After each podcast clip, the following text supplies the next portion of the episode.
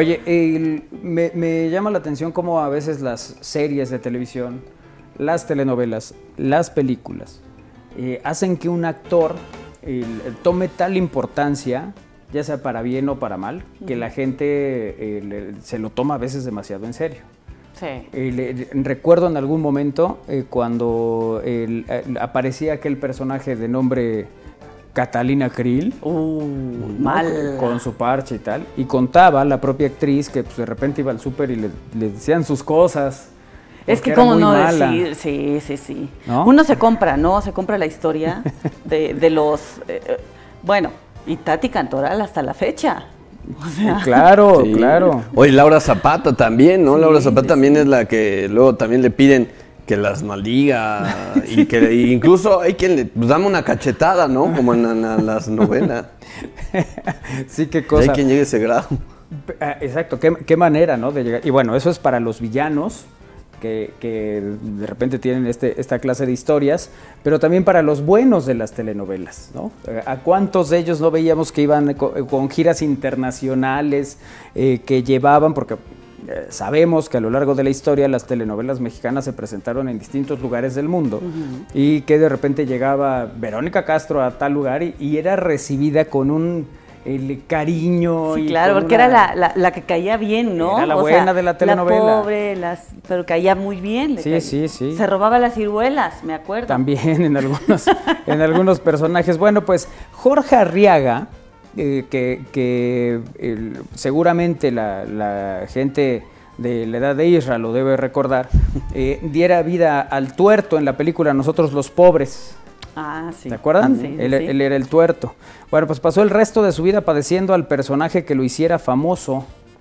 ¿Y cómo fue esta historia? Bueno, pues hace algunos años un diario de circulación nacional preguntó a sus lectores cuál consideraban que era la frase más inolvidable del cine mexicano. Y la ganadora por mucho fue Pepe el Toro es inocente. Ajá. ¿Sí? ¿Te acuerdas que en, en un momento de la escena el- el- al tuerto le- le- lo, lo tienen ahí sometido diciéndole que, que, que no, Pepe el Toro es inocente? ¿Y le pegaban? Sí, sí, ¿Ah, sí? pues estaban haciendo que confesara.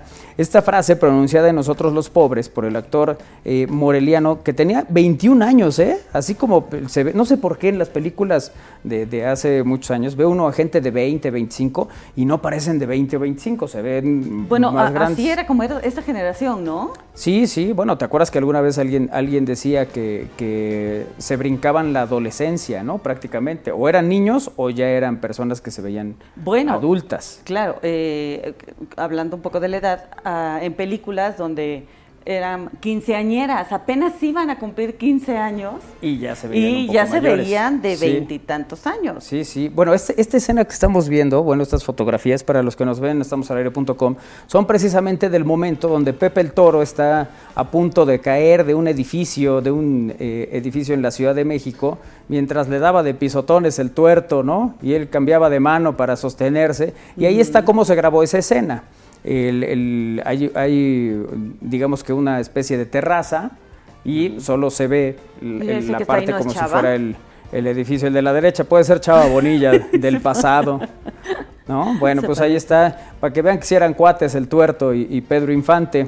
Bueno, pues hace algunos años eh, que se hizo esta encuesta, pues esa fue la frase, ¿no? Por, por este actor de 21 años, Jorge Arriaga, quien hizo el papel eh, de eh, Ledo, que luego mutó a El Tuerto.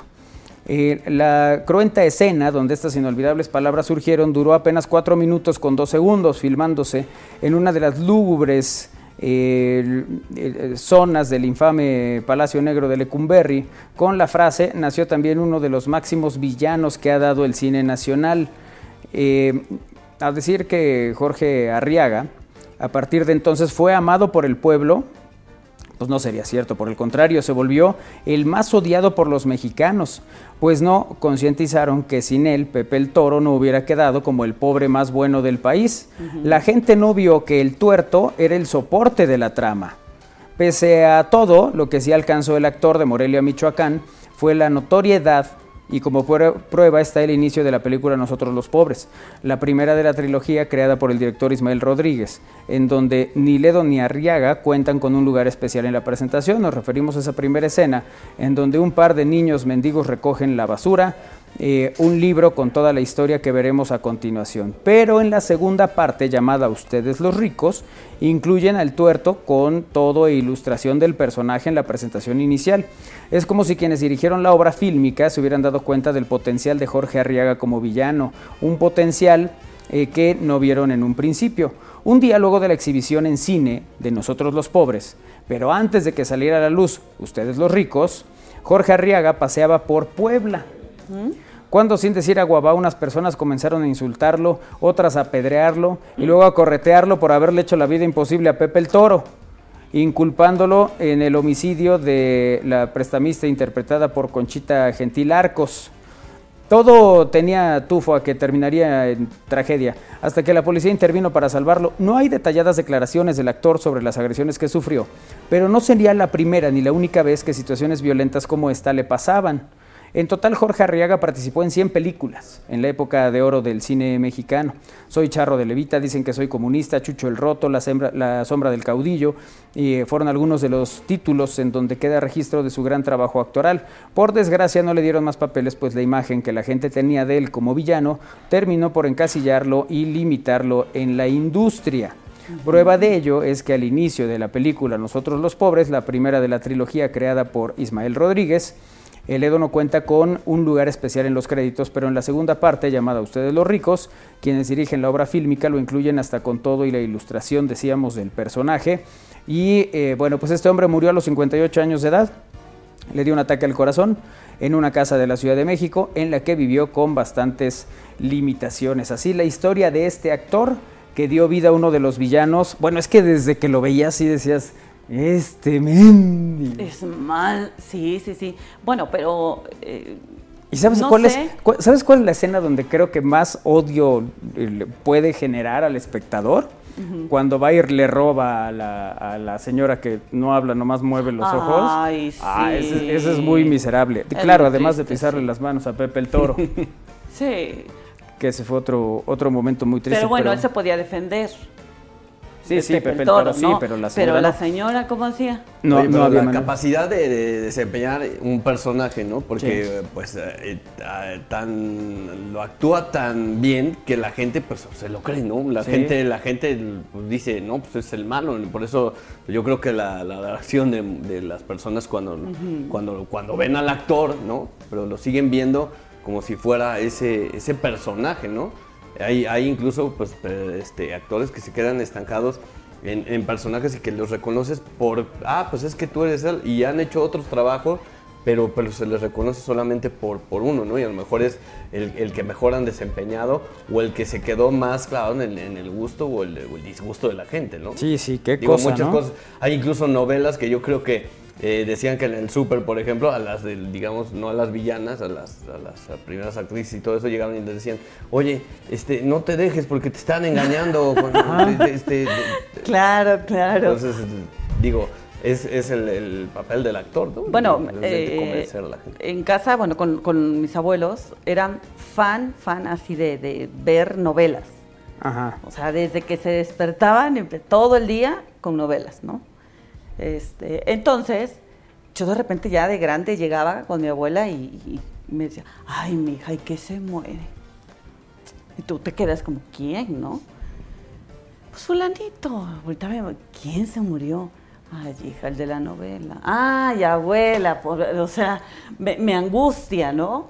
Pero cómo se meten tanto a los, a los papeles. Ven, las, escenas y, y, de repente, o sea, incluso les da coraje, ¿no? O sea, las mismas reacciones son hijo, o sea, como que, ay, no puede ser y hasta se enojan, ¿no? Reaccionan o te, incluso también se ponen tristes. Hay una, una escena, no sé, no sé exactamente este, si es en la de, em, ay, Catalina Kriel.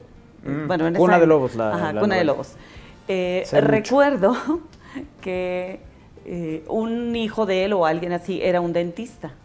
O dentista o algo así. Entonces, está acostada esta, esta persona y lo está torturando con la fresa. Ah, Entonces, eh, y se escucha el ruido y, y está sangrando, ¿no? Yo creo que de ahí le agarré odio a los, a los dentistas. a los dentistas, pero con algo tan simple como nos, nos volaba la imaginación. Sí, ¿no? sí. ¿Tú ubicas algún, eh, algún villano de estas características, Will? De, algún momento que eh, pues haya sido tan significativo que, la gente le, le, echaba pleito en la calle.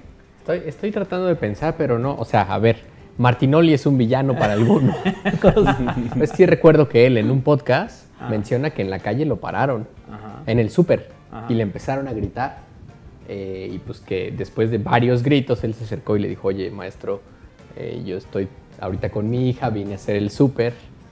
Eh, no estoy en personaje. No estoy en modo anti-América. pero sí, así de una película estoy intentando, así que yo sepa pues o que haya escuchado que, lo, que lo paran, no, aunque sí creo que hay personas pues, que se casaron con personajes, ¿no? O que quedaron encasillados en ese personaje, eso también, eso también es cierto, ¿no? algunos... Eh, Como Cosío, por ejemplo, ¿no? Por ejemplo, claro. Todo el mundo ubica a Cosío por el cochiloco, aunque ha hecho muchas más cosas, es muy buen actor. Sí, bueno, eh, Fernanda Castillo que sale en la, en la serie, en la serie de los Cielos. Ajá, El Señor de los Cielos. Y, y, la, y todo el mundo la ubica, o sea, como eh, esta villana, ¿no? Mónica se llama. Como Mónica, ¿no? y, realmente le salió perfecto, tanto que, tú la ves en otros personajes. Y, sigues pensando que es la misma. Híjole. Oye, que, eso llama también poderosamente la atención. Ella es de las que aparece en primera instancia en eh, la, obra musical Hoy no me puedo levantar. Y ella era la, la niña linda, ¿sabes? O sea, era como la protagonista y hacía un gran papel, un gran trabajo. Y después viene ya este, este asunto del personaje, ¿no? Bueno, antes de, eso creo que salió en la novela de Teresa. Sí, sí, claro, tuvo varias, ¿no? No, eh, pero tú la... Bueno, yo no la ubicaba. Yo la vi en la telenovela de Teresa donde cabello negro, o sea, no, se veía con esta personalidad que tiene realmente en la en esta serie, ¿no? Claro. Sí, sí, hay algunas, hay algunos que, son así, que quedan marcados en la memoria con eso. Mira, por ejemplo, uno de los personajes de reparto de la película Macario, que más se quedaron en nuestra memoria, eh, fue la firme pero bondadosa Muerte. ¿Se acuerdan? En esa película de Macario aparecía la muerte, interpretada por el actor Enrique Lucero. Sin embargo, ni historiadores ni cinéfilos han averiguado o escrito mucho sobre este actor. El personaje se volvió entrañable porque fue el único con quien Macario, representado por Ignacio López Tarso, compartió su guajolote. En agradecimiento a la funesta entidad, eh, le regala al hambriento leñador un menjurje para salvar a los moribundos. que es parte de la trama de la película. Macario fue el primer film mexicano nominado a Mejor Película Extranjera, aunque hubo críticos que eh, no trataron muy bien a la cinta. Fue el caso de Emilio García Riera, quien la calificó de una producción carente de ideología, la mala evaluación también alcanzó al personaje de Enrique Lucero, quien eh, fue tachado de ser una copia de la muerte que aparece en el séptimo sello de Bergman. Eh, no obstante, los años le han dado un mejor trato a Macario, ya que en el 94 la revista, una revista le incluyó en la lista de las 100 mejores películas del cine mexicano, pese al reconocimiento de la crítica, pero sobre todo eh, de todos los mexicanos no se sabe si eh, casi nada de la vida de Enrique Lucero, de este actor que representa la muerte. De lo poco que se conoce es que nació el 9 de octubre de 1920 en algún punto de Coahuila, que se mudó a Argentina, donde en el 49 se le dio la oportunidad de participar como actor en películas como La historia del tango y después La voz de mi ciudad. Pero como se puede ver, se desconoce su origen familiar y estudios. Con este breve dossier de películas en su carrera vuelve a México para participar en las cintas El Camino de la Vida, Sierra Varón, Villa, Pistolas de Oro, El Pequeño Salvaje, Flor de Mayo, eh, Bendito entre las Mujeres, eh, entre otras cintas. En 1960 su, su fisonomía, su rostro delgado, eh, que se le permite el adjetivo de cadavérico, lo lleva a ser elegido por el director Roberto Gabaldón para interpretar la muerte en este filme de Macario. Se podría decir que este personaje fue el tercero de mayor importancia después de los realizados por Ignacio López Tarso y Pina Pellicer. Eh, si vemos, bueno, este es Ignacio López Tarso en, la película y ahora veremos Oye, la escena de la muerte. Eso iba a decir, ¿qué, ¿Qué edad tendría ahí Ignacio López Tarso? Ay, pues si esa película es de los... Ahora te digo. Del 60. ¿60? 1960. Fíjate, el, nombre de Enrique Lucero no apareció en el cartel oficial de la película, aunque su papel podría considerarse prácticamente el eje de la, de la cinta. Por fortuna, su interpretación en Macario le valió al actor chihuahuense el reconocimiento y la consecuente consideración de papeles en México, Estados Unidos, incluso en Alemania. Destaca Canoa, denuncia de un hecho vergonzoso en donde hace el papel del cura Enrique Mesa, quien incita al linchamiento de los jóvenes universitarios de visita en Puebla, mientras que en Estados Unidos participa en películas eh, de, época eh, que, eh, bueno, pues tiene 40 aproximadamente. Pero su decadencia, como muchos otros, vino con el cine mexicano de la década de los 70 y 80, donde quedaron atrás las espectaculares fotografías de Gabriel Figueroa, los diálogos filosóficos o los dramas de calidad. Y en este periodo el actor, que en el 60 interpretó a la muerte, hizo El jinete de la divina providencia y Mi pistola y tus esposas, entre otras. Enrique Lucero murió en la Ciudad de México el 9 de mayo de 1989, pero ese personaje sí es de los, de los que queda ¿no? en, la memoria de quien ha visto esta eh, película y creo que es un personaje con mucha presencia, potencia. Entonces sí, sí creo que es de los... ahora tengo muchas dudas y si la película está basada en el cuento de Juan Rulfo o no.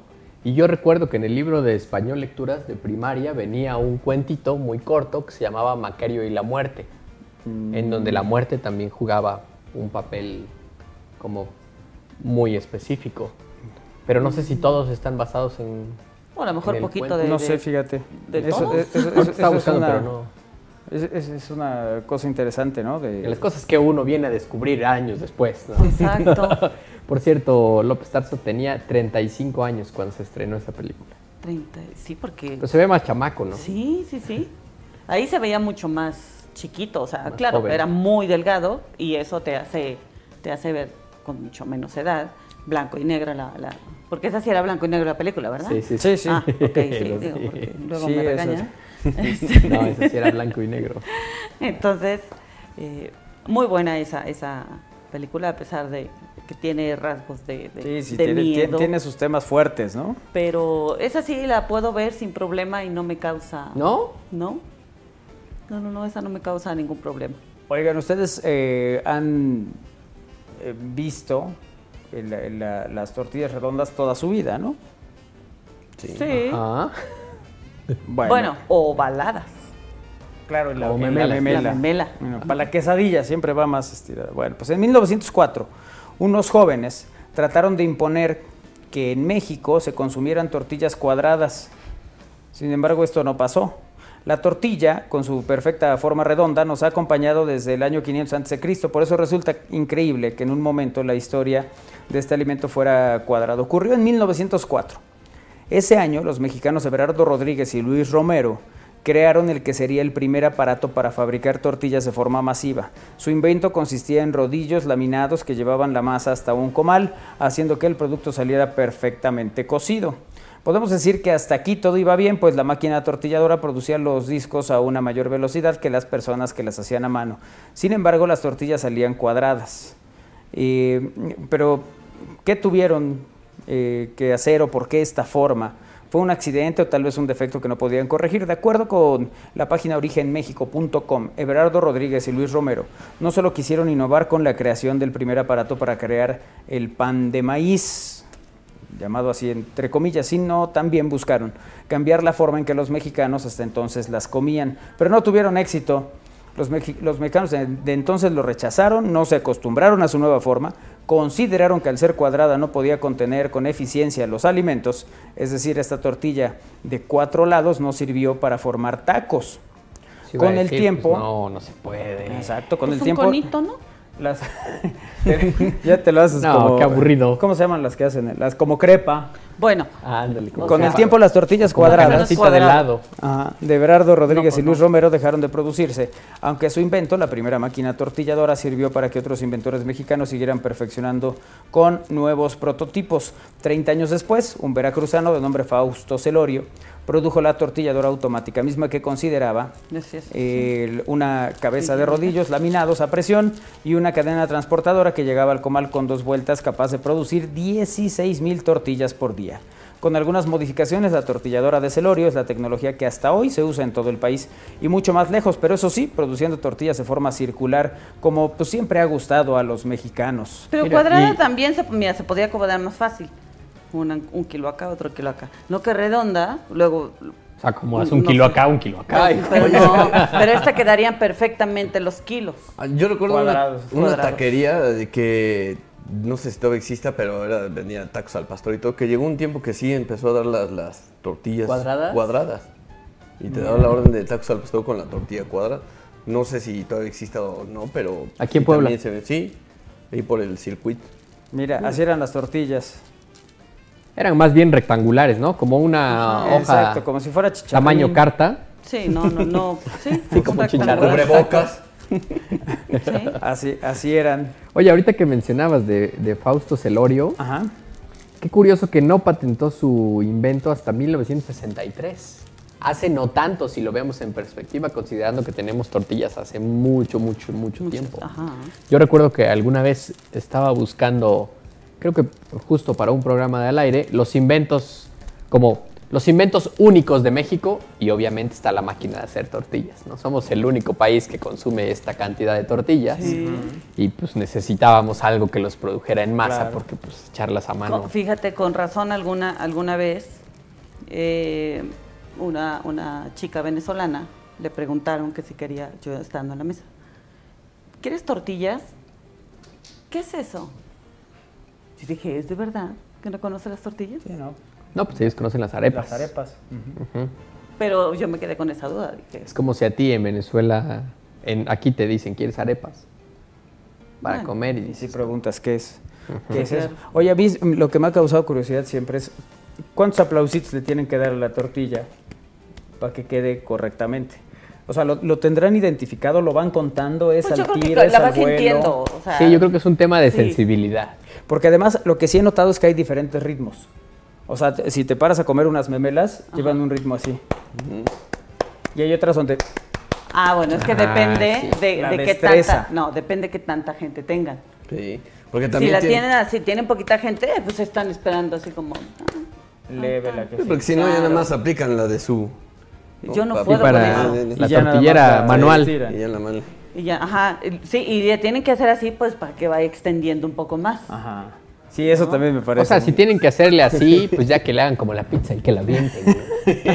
no, porque la masa es diferente. Ah, es cierto, la se rompe si la vientas. Sí, la masa, incluso si tienes mucha masa en la mano, se te pega y al momento de ponerle al comal, se te queda la mitad de masa. Oye, qué buenas son las memelas. Es algo que no deberíamos eh, perder jamás. Bueno, la, tortilla, lo que pasa es que el, maíz, el, maíz, el maíz, la tortilla, el maíz es algo, Es algo único, o sea, estaba viendo las tortillas tan carísimas, que, este, pero te las llevas, aún así te las llevas porque es algo que se necesita en casa. O sea, imagínate un chilito así no sé, con costilla. Algo así como a ustedes les gusta, con tortilla. O sí, tortilla, pues no, no. Sí, nomás no les vayan a aplicar la de una vez me, se ocurrió pedir una taquiza, taquiza, o sea, es el momento que dices voy a pedir una taquiza, ya pusieron las suelas y todo. ¿Y quién creen que era lo único que faltó? Tortillas. tortillas. ¿Y cómo hicieron la taquiza? pues no es taquiza. ah, sí, este, pues o sea, ellos solo te vendían los guisos. Sí. No, ¿qué clase de taquiza es esa? Y dices, pues, oye, pues si El elemento principal ya, incluido, ¿no? es el taco, claro. bueno, pues sí, porque a ver, a mí me encantará el pan, me encantará la bolillo, lo que sea, pero para comer, sí, sí, es esa fuerza tortilla. Si no hay tortilla, siento que nomás no, no de gusto ver el alimento. Sí, no termina, no termina de quedar. Hay cosas por ejemplo, a, mí me gusta el mole, me gusta más con tortilla que con torta. Ah, sí, porque uno va haciendo sopitas. Ajá. Y ya tus patinadores. Viene un TikTok que le dicen que son mini tacos. O sea, sí, bueno, no sé cómo, creo que cada uno tiene su técnica, pero yo parto la tortilla a la mitad y luego de la otra mitad otra vez a la mitad y así saco tres Y de la otra otra mitad y así. Hasta que me lo pongo en el dedo. Lo vuelves así como cucharita. Lo pones como cucharita y... y va quedando, ¿no? son mini tacos, es, es una sopita. Sí. Sí, pero no, ya, ya en otros países ya, ya se consume la tortilla, ¿no? O, solamente aquí. Los mexicanos en otros países consumen la tortilla. O sea, pero que la que ellos la, la llevan, la buscan, la o No, no, no. Hay tortilla. En Estados Unidos hay muchísimas tortillerías, sobre todo de la región mixteca. Bueno, allá está el rey de la tortilla. Allá está el rey de la tortilla. Chinantle se llama, creo, su tortillería, ¿no? Ya nos están presionando lo que, quieren sus Que pausa. Oh, ya, pues. que, ya vamos. que tienen hambre. Pausa, regresamos. Es al aire a través de Radio Boa. Bien, estamos al aire.com.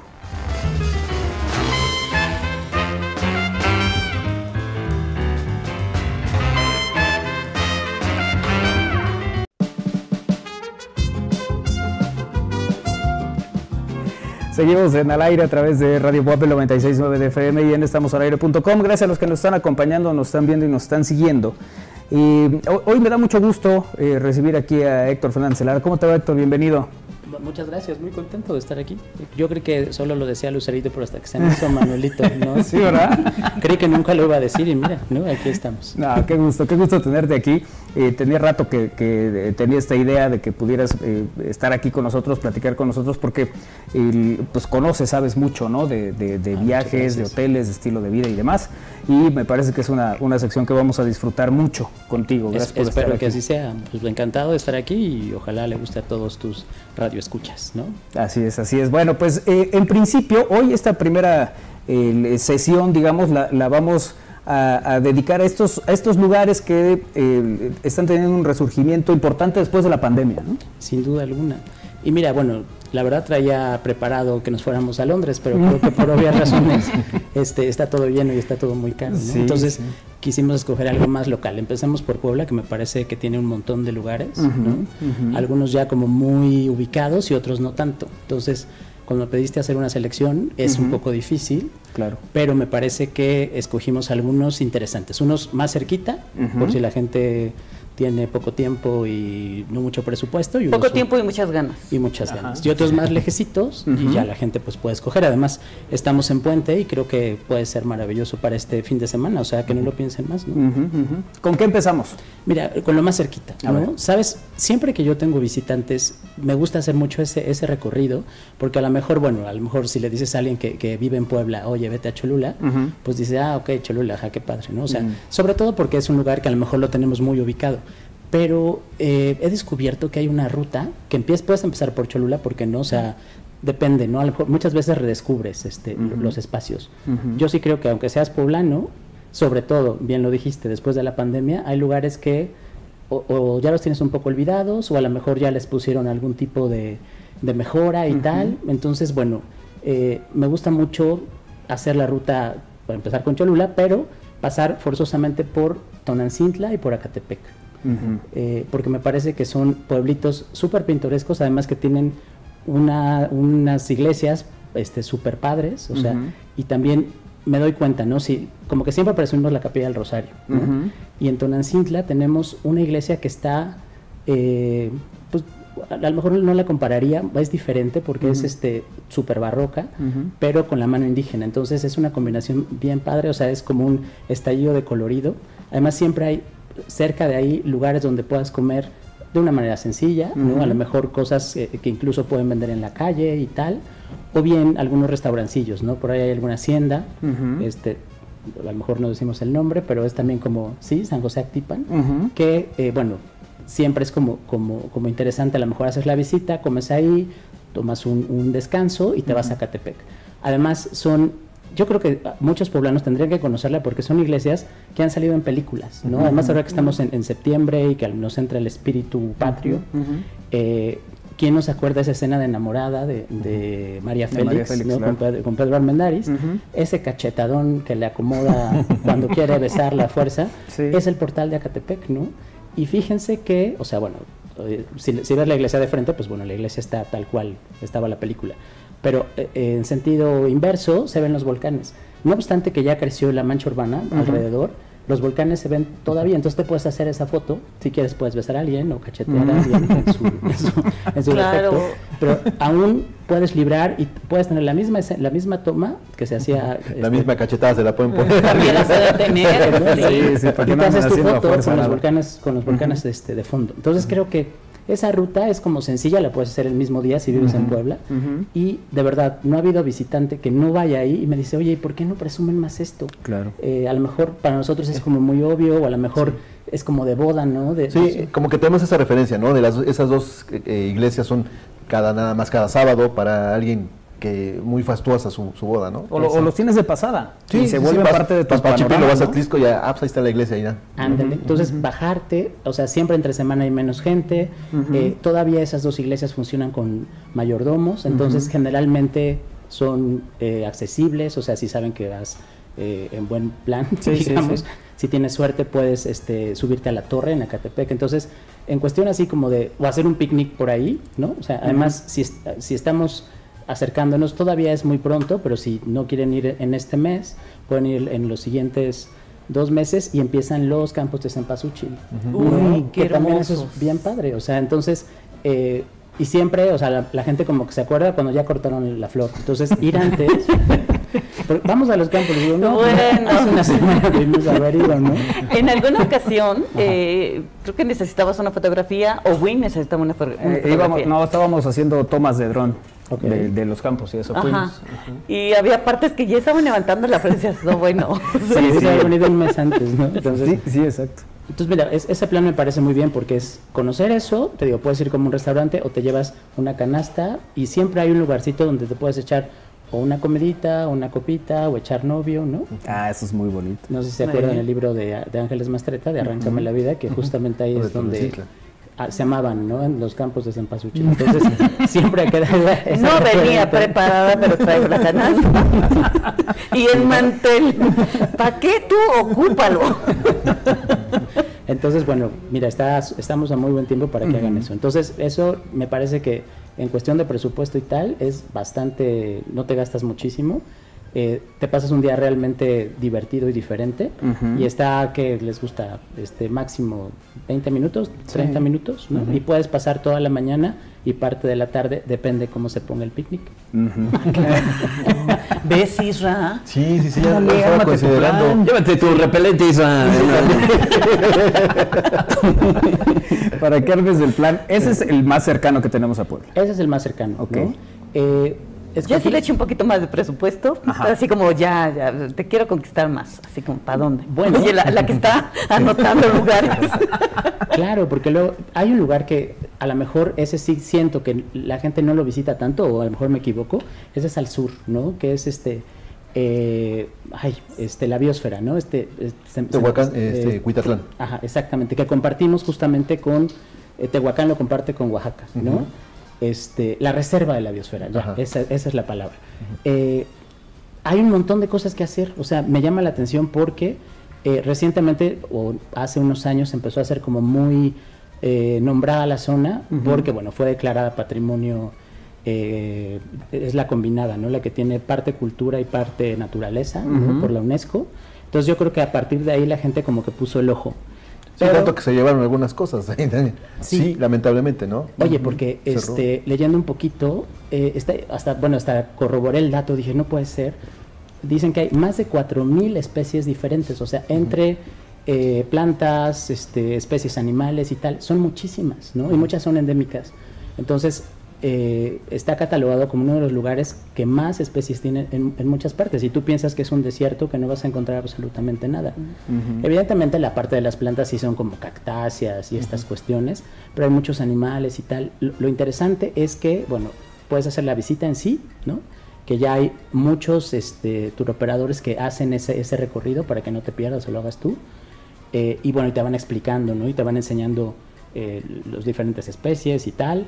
Eh, también muy cerca de ahí eh, puedes ver restos fósiles, ¿no? Ustedes saben que, bueno, entre las cosas que se dicen, ¿no? De Tehuacán y que siempre dicen que ellos son los que en donde el, maíz surgió, ¿no? Pues ahí había un mar, ¿no? Entonces eh, hay, hay, restos fósiles, hay lugares donde están esos, esos restos y eh, yo también creo que es un plan, hay cabañas donde te puedes quedar. Entonces, bueno, ese, este, lo que estamos diciendo de echar novio se puede repetir después en la cabaña. Además con estos días que, bueno, esa, esa zona siempre es como más calurosa, pero eh, pues bueno, para echar novio también está perfecto, ¿no? O sea, son lugares que a lo mejor puedes ir y regresar, pero ahí sí puedes pernoctar en estas cabañitas pintorescas rodeadas de ya si se armó, dices, bueno, pues ya nos quedamos, ¿no? Ya no busquemos. Está bonita la cabaña. Ya, el mantel pasa a segundo término. ¿Tú qué sabes, Isra? Oye. Ahí sales con el mantel refresco. Hace frío. Ay, exacto. Oye, sí, pero muchas veces, eh, y siempre se comenta, ¿no? Que eh, queremos viajar y, cuando tenemos eh, muchas cosas cerca tan eh, hermosas, tan en pueblos mágicos y todo esto, que, no, no nos damos la oportunidad de conocer, ¿no? Y que realmente la, pareciera luego que estás en otra, en otra parte del mundo. Claro, y que, bueno, no necesitas ir tan lejos y también no necesitas un presupuesto tan alto, ¿no? y fíjate que pensé, o sea, cuando, cuando Manuel me, pidió alguna selección, Puebla tiene nueve pueblos mágicos y algunos de ellos sí están incluidos, pero hay otros lugares como estos que no necesariamente lo son, pero que tienen, podrían serlo o tienen muchos atractivos que, que, los, que otros pueblos mágicos, no quiero decir cuáles, este, no me parece que tengan tantos, ¿no? Pero bueno, mejor no entramos en esos temas. Yo siempre he dicho, el pueblo mágico lo haces tú. Si, si no es mágico, tú haz lo mágico. Ah, me, me, me gusta mucho. Sí. Oye, que, que me, me, encanta. Yo por allá por Cuernavaca lo hizo mágico, dije. Zapotitlán Salinas está un lugar mágico. También, ¿eh? hombre, Toluca, Veracruz, no me digas. Buena tarde, amables amigos. Dice, los templos de Tonancintla, Catepec y Tlaxcalancingo constituyen una ruta turística muy conocida entre los poblanos. El último templo es mucho menos célebre, pero también tiene su encanto, ¿no? Sí, sí totalmente. Es también súper bonito. Y mira, bueno, qué buena aportación. Puede ser esos tres y ya ahí te queda más cerca Chipilo, te pasas a echar una comida a Chipilo, ¿no? Y compras unos quesos y ya. Y de ahí le llevas a la familia para que no se enoje dónde estabas. Exactamente, exactamente. Sí, me parece muy bien. Este... Bueno, que, que, sería, que, es un visitar Chipilo tiene tiene un encanto distinto porque pruebas la gastronomía italiana, ¿no? O sea, ahí es la, la parte distinta de un las pizzas qué buenas son, o sea, sí. E, es también son de esos secretos, ¿no? Siempre también en, en, en, en cuando tengo que hablar de Puebla o cuando me dicen dicen que los poblanos, yo soy poblano, este, que no, no, contamos muchas cosas, ¿no? Y que tenemos muchos secretos. Ese sería un secreto, ¿no? Decir, se come súper buena comida italiana en Puebla, me dicen, pero ¿cómo? Entonces ya les cuentas de la comunidad, de Chipilo y no sé qué, y es cierto, también, sobre todo la gente que es de fuera, se queda muy impactado y lo valora muchísimo, ¿no? Y más cuando prueba la, la, gastronomía, que es deli, o los quesos, ¿no? Que muchos son quesos estilo europeo, ¿no? y, y, que utilizan la misma este, receta y las mismas técnicas de elaboración, se quedan realmente boquiabiertos. Fíjate que yo no conozco Chipil. Ah, pues mira, entonces ya, ya tienes la ruta. Ya tengo lugar para conocer. ya está. Hola, buenas tardes, chicos. Saludos. Ya he hecho ese recorrido y está muy padre la iglesia de Tonancintla y todo Cholula. Está muy padre. Apenas fui a la feria, unos quesos con unos vinitos, dice Ime. Ah, mira, excelente combinación. Y para estas tardes de lluvia no hay mejor combinación que eso. Así es, así es. Oye, ¿qué otra tenemos? Ok, bueno, entonces salimos, bueno, ahí puedes quedarte o también te puedes quedar en Tehuacán y ya, ¿no? Entonces ya cubrimos la parte sur para que no digan que no pelamos el sur del estado. y bueno, el resto están un poco más hacia el norte, ¿no? Que nuestra Sierra Norte también creo que más en esta época es de verdad fascinante y si seguimos con, si conquistaste a la víctima en el, en el, día de campo, después de la llevaste a la cabaña, donde cae rotundamente es en, la Sierra Norte, ¿no? Forzosamente. Ahí sí, si no ha dado su bracito si ya anda así de qué onda. Ahí das el golpe. ¿eh? Definitivamente ahí lo va a hacer, ¿no? Entonces, eh, también hay dos, esos sí son dos pueblos mágicos que, que, están muy cercanos el uno del otro, ¿no? Zacatlán y Chignahuapan, que bueno, son muy celosos unos de otros y dicen que uno está mejor. La, mejor manera para que no haya bronca es que vayas a los dos, ¿no? Porque además están súper cerquita, ¿no? Entonces, bueno, Zacatlán, ¿no? Este, ya sabes, o sea, sus vistas, su neblina, sus cabañas, su gastronomía, eh, este frío que te incita a abrazar. Totalmente. Sí, la fogata, el vinito. Exactamente, por eso les digo que ahí la víctima cae redondita. eh, tiene una fábrica bien interesante donde se hacen relojes con los centenarios, ustedes saben, y hay una visita, no además que han hecho como un reloj monumental, ¿no? Que es, es muy pintoresco verlo, ¿no? Está ahí, eh, quisieron hacer como este, este estilo de reloj tipo europeo, donde a cierta hora sale como un grupo de muñequitos y tal, aquí son de tamaño real, ¿no? Pero pues, es, muy curioso, o sea, es realmente todo un espectáculo. Estar en el Zocalito, visitar el convento, eh, también comer rico, allá pues, sabemos todos que son este, los licorcitos de, frutas, ¿no? la sidra, el pan relleno de queso. Ay, Ay sí, ese pan es otra cosa. Mire, yo no soy panero, Kairi, sí, pero yo no mucho. Y ahí es donde Oye, vamos por pan, sí. Ah, tengo que contarte algo. es como antes de, aventarte en la, en la, montaña rusa, ¿no? es que no te dije que. ¡Ah! sí, Pero bueno, sí, el pan es muy rico, ¿no? Deli. Y bueno, te puedes quedar ahí en Zacatlán o este, ir a Chignahuapan un día y un día. Y Chignahuapan es muy similar en cuanto a clima. La gran eh, diferencia o, el plus que, te tiene, que tiene Chignahuapan es pues, que tiene aguas termales. ¿no? Entonces, eh, también ya alguna vez que cayó la víctima, pues te puedes ir a este. ¿Qué tal no salió? Te vas a echar una agua termal, ¿no? Y, este, y pues para que la cosa amar, ¿no? y sigan viajando, ¿no? Porque si no sería. Ya dejamos el mantel, dejamos la cabaña y ya estamos en Chignagua. Pero... y ya te tengo en el agua termal.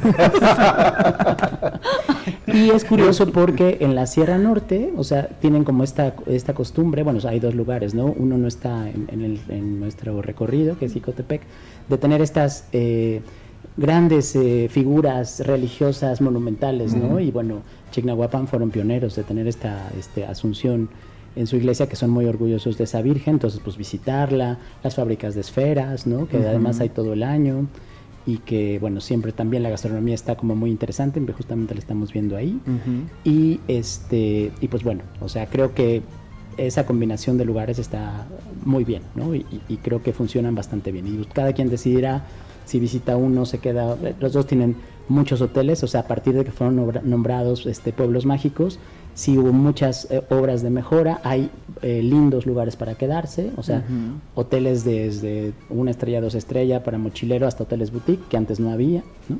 Y eso lo hace un destino muy como tú quieras, ¿no? O sea, si quieres, un, según tu presupuesto, ¿no? Y puedes como que, que, como ir viendo. Es lo que me gusta, que ya hay variedad, ¿no?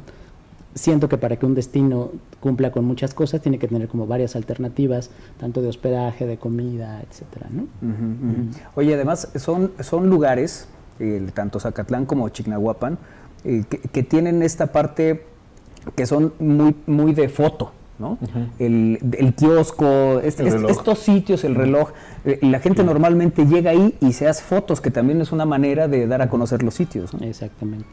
Ah, y se me olvidaba, ahorita recordé, hay un movimiento en Zacatlán que empezaron los vecinos a unirse, como bueno, lo nombraron Pueblo Mágico, empezaron a ver que eh, recibieron más, más este, visitantes, entonces empezaron a hacer eh, unos tipos de murales en las calles con pedacería, como con azulejos, mm. pero no necesariamente talaveras, sino restos de platos, algunas piedritas. Entonces ya se volvió toda una cultura y ahora hay una ruta de estas calles que han ido embelleciendo con esta técnica que es local y que lo hacen ellos mismos. Entonces creo que también es muy interesante de ver, ¿no? Y de conocer. Oye, eh, nos dice aquí, apuesto a que no conocen la misteriosa Casa del Diablo en San Luis. De Yocan. Ajá. Cerca de Cholula. Espero que ya se me fueron todos. Sí, donde están estas este, extrañas historias, ¿no? Este, en, la, en la pared que muchos piensan que tiene que ver con, prácticas satánicas. Está un paso de Tonancintla, nos Exacto. Ah, pues no conocen el castillo tampoco. Ah, bueno, entonces ya se murió el brujo. ¿El Milamores? Sí, el Milamores. Se murió hace poco. No sabes, aquí fan del Milamores, ¿eh? sí, y si era efectivo. como monividente. que también era parte, claro, estaba en el camino y la gente se paraba y decía, ¿qué es eso? Este castillo, no sé. bueno, estaba el león, ¿no? Escuchaban su rugido y todo ese toda esa, hipótesis, ¿no? Exacto. O mito que había. ¿Del Milamores o del León? De los dos. sí, que tenía una esposa viviendo en cada piso, no sé qué. Que, sí, eh, yo nunca lo supe. O sea, alguna vez vi una entrevista de este señor y sí contaba. nunca me quedó claro cuántas esposas tuvo, pero sí que tenía un montón de hijos, ¿no? Porque decía que era muy poderoso y él vendía este, alguna pócima para que fueras tan poderoso y tuvieras tantos hijos. Este, nunca le llegué, pero pues, seguramente era efectiva. Porque Yo nomás quise ser el mil amores. no hablemos de hijos. Yo quería ver el león, sabe de quién era Toda la Sierra Norte es muy bonita, les recomiendo Zacapuaxtla, nos dice. Está cerca Jonotla y sus cascadas. Bueno, Jonotla ah, es otro, Desde luego, bueno, sí, en sí mismo estaría es que les digo, no acabaríamos, ¿no? Sí, y la estampa en general de la Sierra Norte es los, todo verde, los cerros y, eh, y la neblina, ¿no? Por supuesto, que es como que también el elemento que nace, que nunca, nunca nunca se...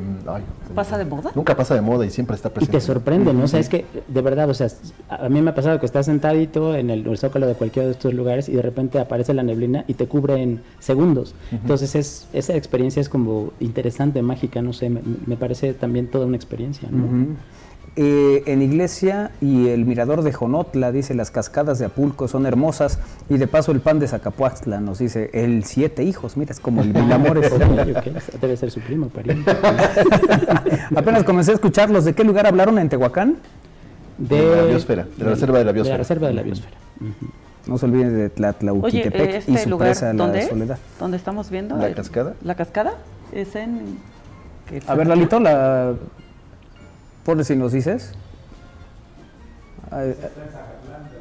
Ah, ok. En Zacatlán. Ah, mira, Qué bonita, qué bonita foto. Sí. Sí, podría ser, o sea, qué mal que siempre decimos, puede ser un paisaje europeo, pero bueno, quizá eh, sí lo puede ser, pero está aquí, ¿no? Tan cerca. Eh, pues muy cerca de ahí está Pahuatlán, ¿no? Que también me parece que es nombrado también pueblo mágico. Lo interesante de, de, Pahuatlán, pienso, ¿no? O sea, junto con Huetzalan, que también está en la lista, son de estos eh, pueblitos que han conservado como esta, este asunto eh, muy indígena, ¿no? De, conservar tradiciones, de hacer, tienen su tianguis con trueque, ¿no? Bueno, que lo tenemos en Cholula, pero también ahí. Eh, y esas tradiciones este, que, que, conservan. Y no olvidemos que ahí en San Pablito hacen el, el papel amate, ¿no? Que, que resulta una artesanía súper valorada, ¿no? en nuestro país y fuera de, de, nuestro, de nuestro país, y ahí lo hacen, ¿no? Entonces, vas, además de tener todas estas experiencias de comer rico y tal, eh, poder ver cómo hacen el proceso del papel amate siempre es interesantísimo, ¿no? Cómo lo pintan, bueno, desde que el árbol le quitan la corteza, lo hierven, no sé qué, lo dejan a secar y después lo pintan, ¿no? Es como súper también interesante. Sí, sí, sí, Oye, todos esos procesos, claro.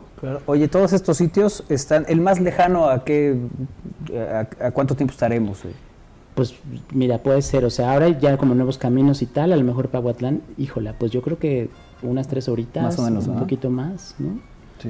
Este, pues está Cuetzalan como a dos horas y media si no te toca lluvia y si el camino está completo. Sí. Sí. sí, sí, sí, Yo creo que es, sí es muy complicado llegar a Cuetzal en este efecto porque las lluvias luego hacen desperfectos en la, en la carretera. ¿eh? Exacto. Sí, sí. el que todos estos son sitios que tenemos muy cerca, que eh, tienen un encanto muy especial cada uno de ellos y que lo que nos decía es que, que al final eh, son sitios que te ofrecen ya una variedad de, opciones de acuerdo a presupuestos, a intereses y demás, que eso también es algo que considerar ¿no? de estos sitios. Claro, claro.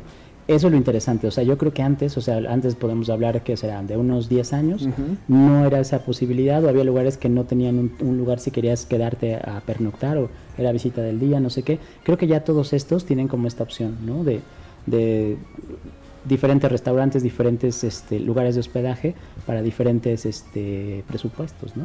Claro, si vas con la familia, eh, buscarás algo mucho más ¿no? económico.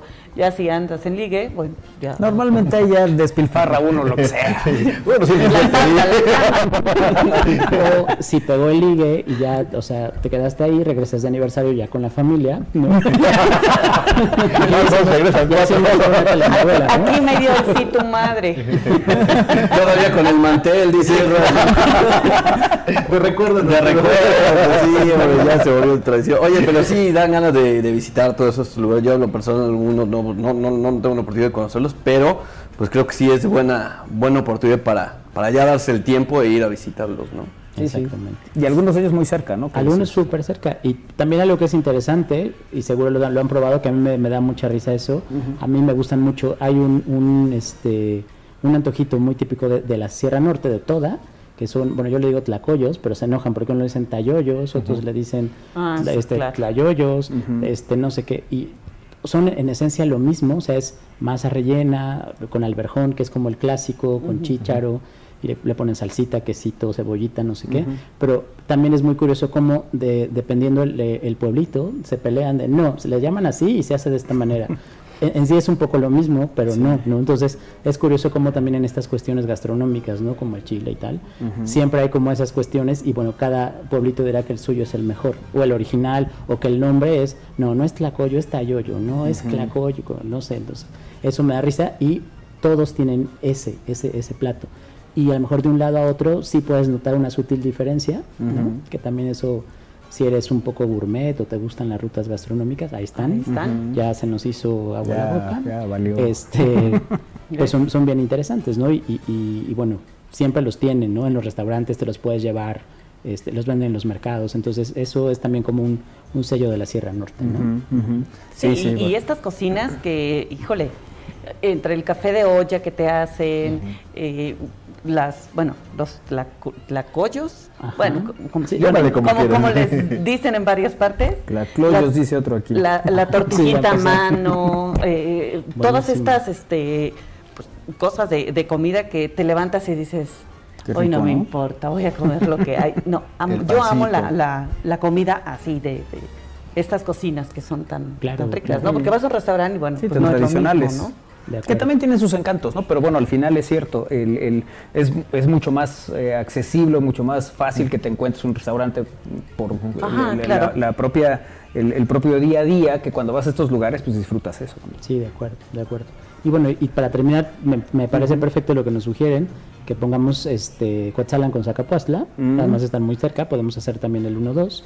Y pues sí, o sea, nuevamente un lugar, eh, un pueblito chiquito, pintoresco, eh, que tiene su jardín central, su iglesia, la gastronomía es muy similar, ¿no? el clima también, y bueno, Cuetzalan quizá siempre como que a mí me parece como de verdad un, pueblito que está, eh, es de película, o sea, ahí se quedó como parado el tiempo, ¿no? O sea, eh, todavía ves mucha gente vestida a la usanza de antes, ¿no? Este, les digo, su, su, tianguis dominical con el trueque.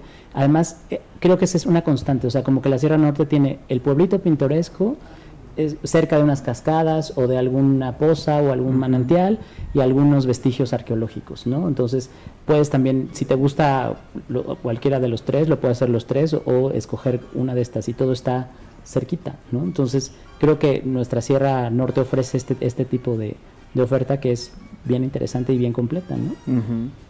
Ah, y también me acuerdo, o sea, en, en eh, las primeras veces que iba tenía una, eh, bueno, ya esa palabra se oye totalmente fuera de época, la disco, ¿no? el antro. Sí, yo veo en clases, digo, me dicen, ay, profe, ¿qué es eso? Yo, hoy el antro, pues. Y tenías, ¿no? O sea, la disco dices, ¿qué es eso? ¿no? O sea, estudio 54. Pero se, este, nos sale, se nos sale. Este, y, y tenía uno súper divertido, o sea, se llamaba el Toca Toca, no sé si todavía existe, y era como pionero, o sea, la gente de los pueblos eh, cercanos iban a ese lugar porque pues había DJ y no sé qué, o sea, muy eh, en el estilo, ¿no? De, provincia, pero lo hacía encantador, ¿no? Oye, bueno, pues eh, Héctor va a estar aquí con nosotros platicando de estos temas y muchos más. Le arrancamos con esto que es lo, lo, lo cercano, cosas que tenemos aquí a la mano, pero bueno, iremos haciendo recorridos varios porque tienes mucho que, compartirnos y que, disfrutar de estos eh, viajes y cosas, ¿no? Que también Ah, con todo gusto, sí, sí, sí. Bueno, y también si nuestros radioescuchas quieren algo en específico, nos ayudan mucho para que ahí podemos hablar un poquito de eso, ¿no? Sí, si tienen interés en algún, en ah, algún tema, ¿no? Destinos playeros, ¿cuál? A ver, entonces ahí entramos. Claro, claro, sí, totalmente. Vamos, vamos buscando eh, los temas, pero bueno, sin duda es, es un, placer y un lujo tenerte aquí. Sí, un gracias, tenerte para platicar contigo. Sí, sí. Gracias, Además, vayan y disfruten. Ahí. ¿Sabes que de las semitas más ricas que he comido son pequeñas y son del sueño? Ah, sí, sí, sí, es ah, cierto. Del hotel, sí. Es curioso, es, es curioso porque, bueno, antes no teníamos eh, tanta cocina poblana, pero ahora que es bueno, es como regresar al origen, o sea, ya, bueno, es muy respetable quien todavía tiene sus espumas y sus cosas extrañas, pero como que regresó el origen, la cocina original y, pues también podemos tener versiones, ¿no? Según cómo hacían en tu casa, tus sabores que te, acuerdas de chiquito, etcétera, ¿no? Entonces, Pero esas, esas semitas pequeñas sí. Ah, pues ahí están, muy a la orden. Queda uno re bien cuando lleva visitas. Bueno, sí. Eh, gracias por estar con nosotros. Hombre, muchas gracias por la invitación y espero vernos por aquí muy pronto. Venga, ya está. Gracias. Hacemos pausa, regresamos. Es al aire a través de Radio Web. Bien, estamos al aire.com.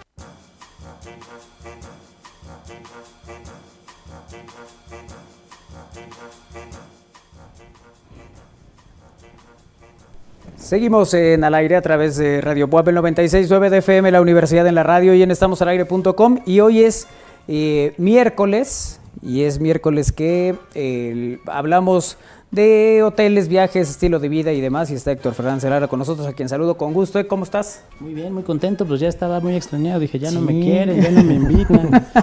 Pero bueno, además andaban de aniversario, ¿no? El sueño cumplió 20 años. Cumplimos 20 años, ¿cómo ves? O sea, no nos las queremos, pero ahí estamos contentones, ¿no? Sí, sí, sí. Pero qué, qué, cosa, ¿no? el, cumplir 20 años además con un lugar que ha sido un referente, pues Hotel Boutique también. Muchas gracias. Pues sí, qué orgullo porque Hace 20 años no lo pensamos que fuera de esa manera. Además, como que no había mucha este, cultura de los hoteles boutique, ¿no? Y creo que hoy en día ya es parte, ¿no? De, la forma de viajar de muchas personas, ¿no?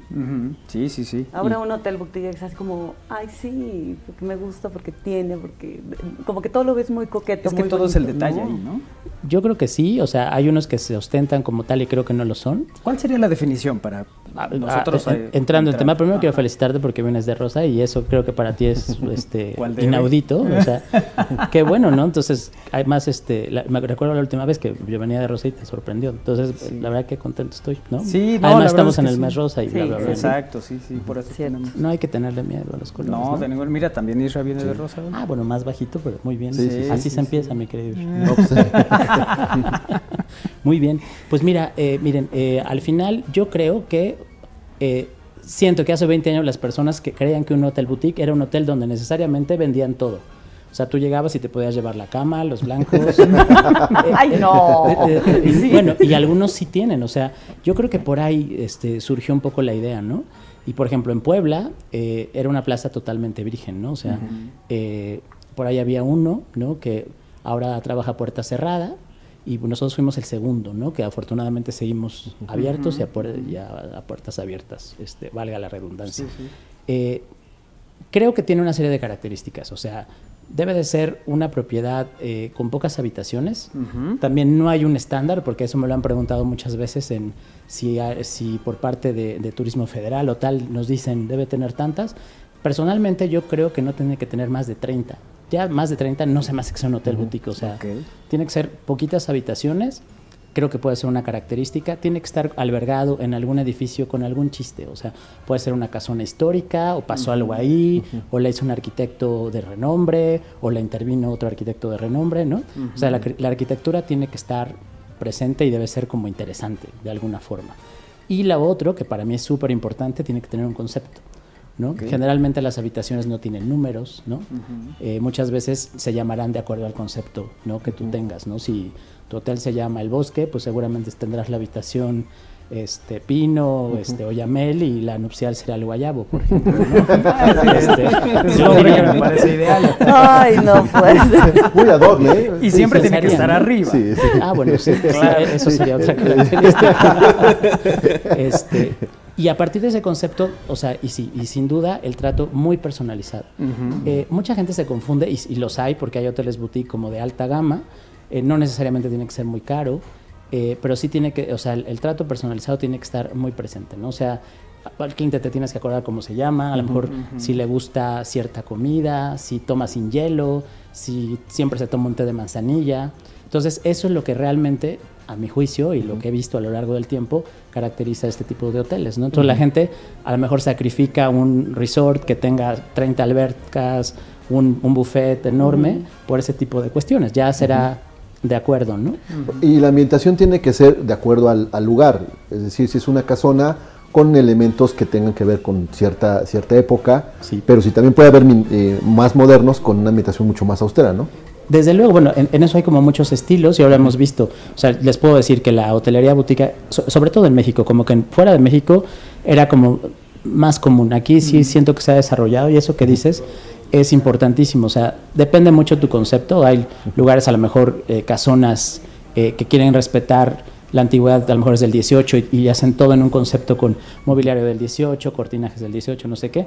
O otra opción, como quizá fuimos nosotros, eh, el hecho de eh, tener una, decoración más contemporánea, o hay un grupo muy importante que empezó a desarrollar hoteles boutique en México, y ellos siempre apostaban por el minimalismo, que yo creo que al, mexicano le, acaba saliendo siempre lo barroco, o sea, lo, como que lo minimalista nos decimos bueno. Les, causa choque, ¿no? o cuando tienes bajo presupuesto, todos somos minimalistas. claro, sí, sí, sí. Y ya después, cuando ya ves que no, pues así pasó. O sea, nosotros empezamos como muy sobrios y, bueno, aparte que me gusta renovarse y tal, eh, yo creo que el mexicano sí le gusta un poco más de, elementos, ¿no?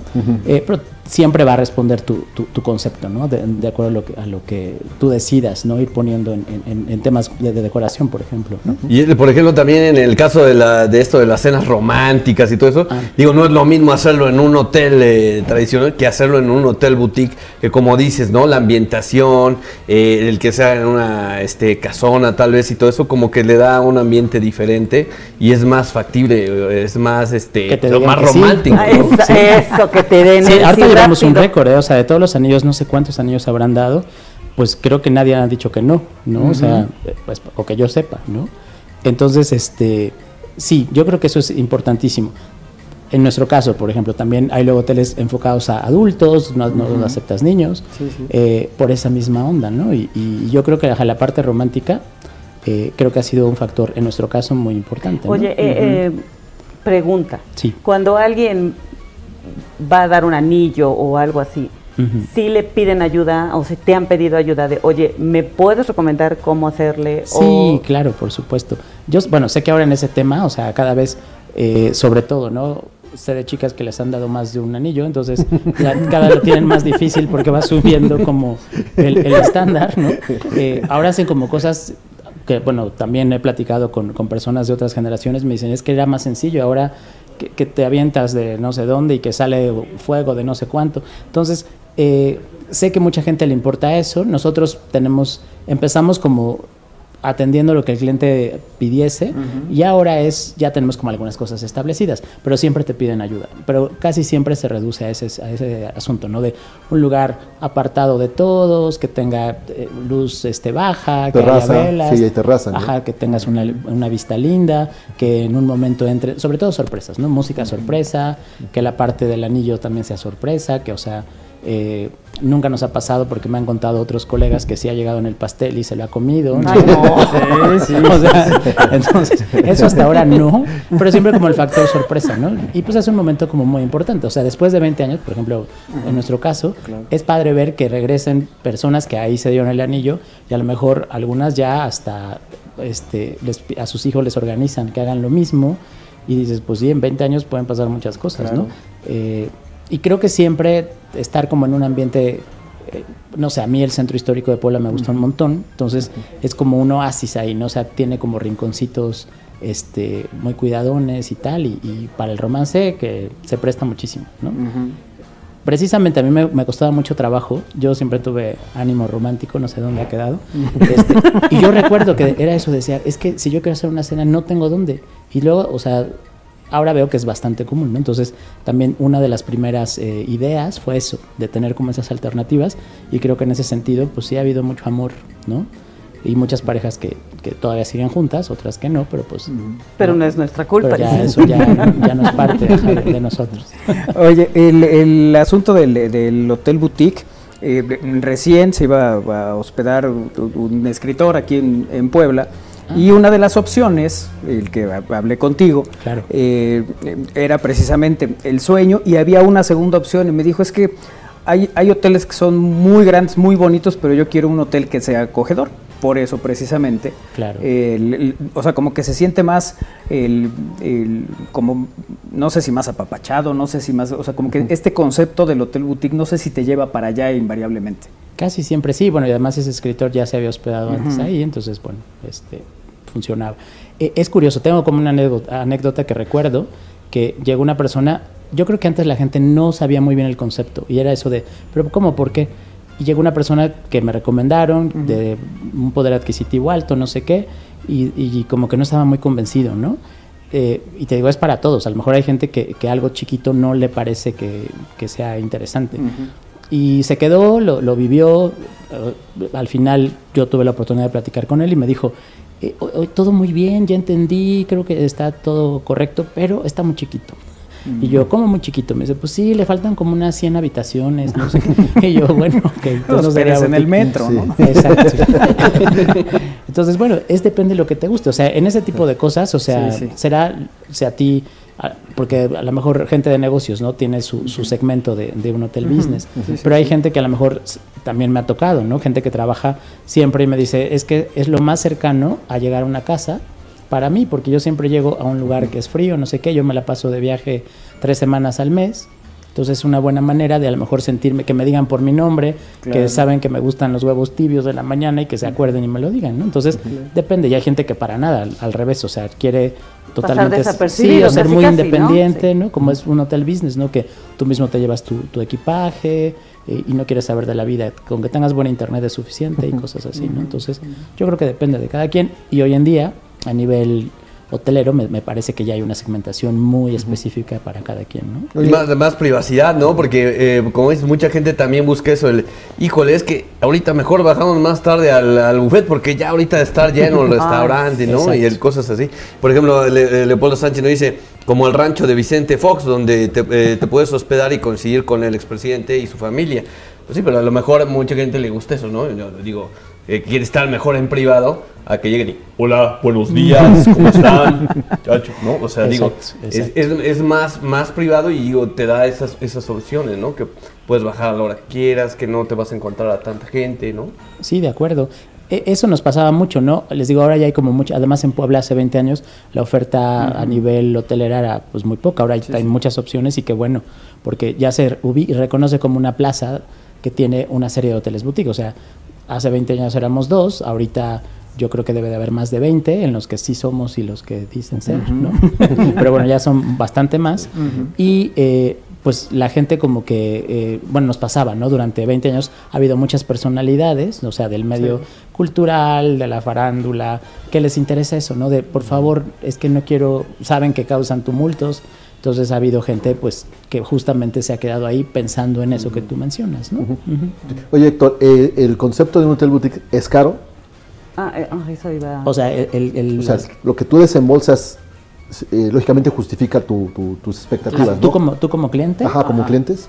Es que también hay como, como, normalmente se ubica como en un hotel, digamos, en en el estrellaje mexicano de cinco estrellas, ¿no?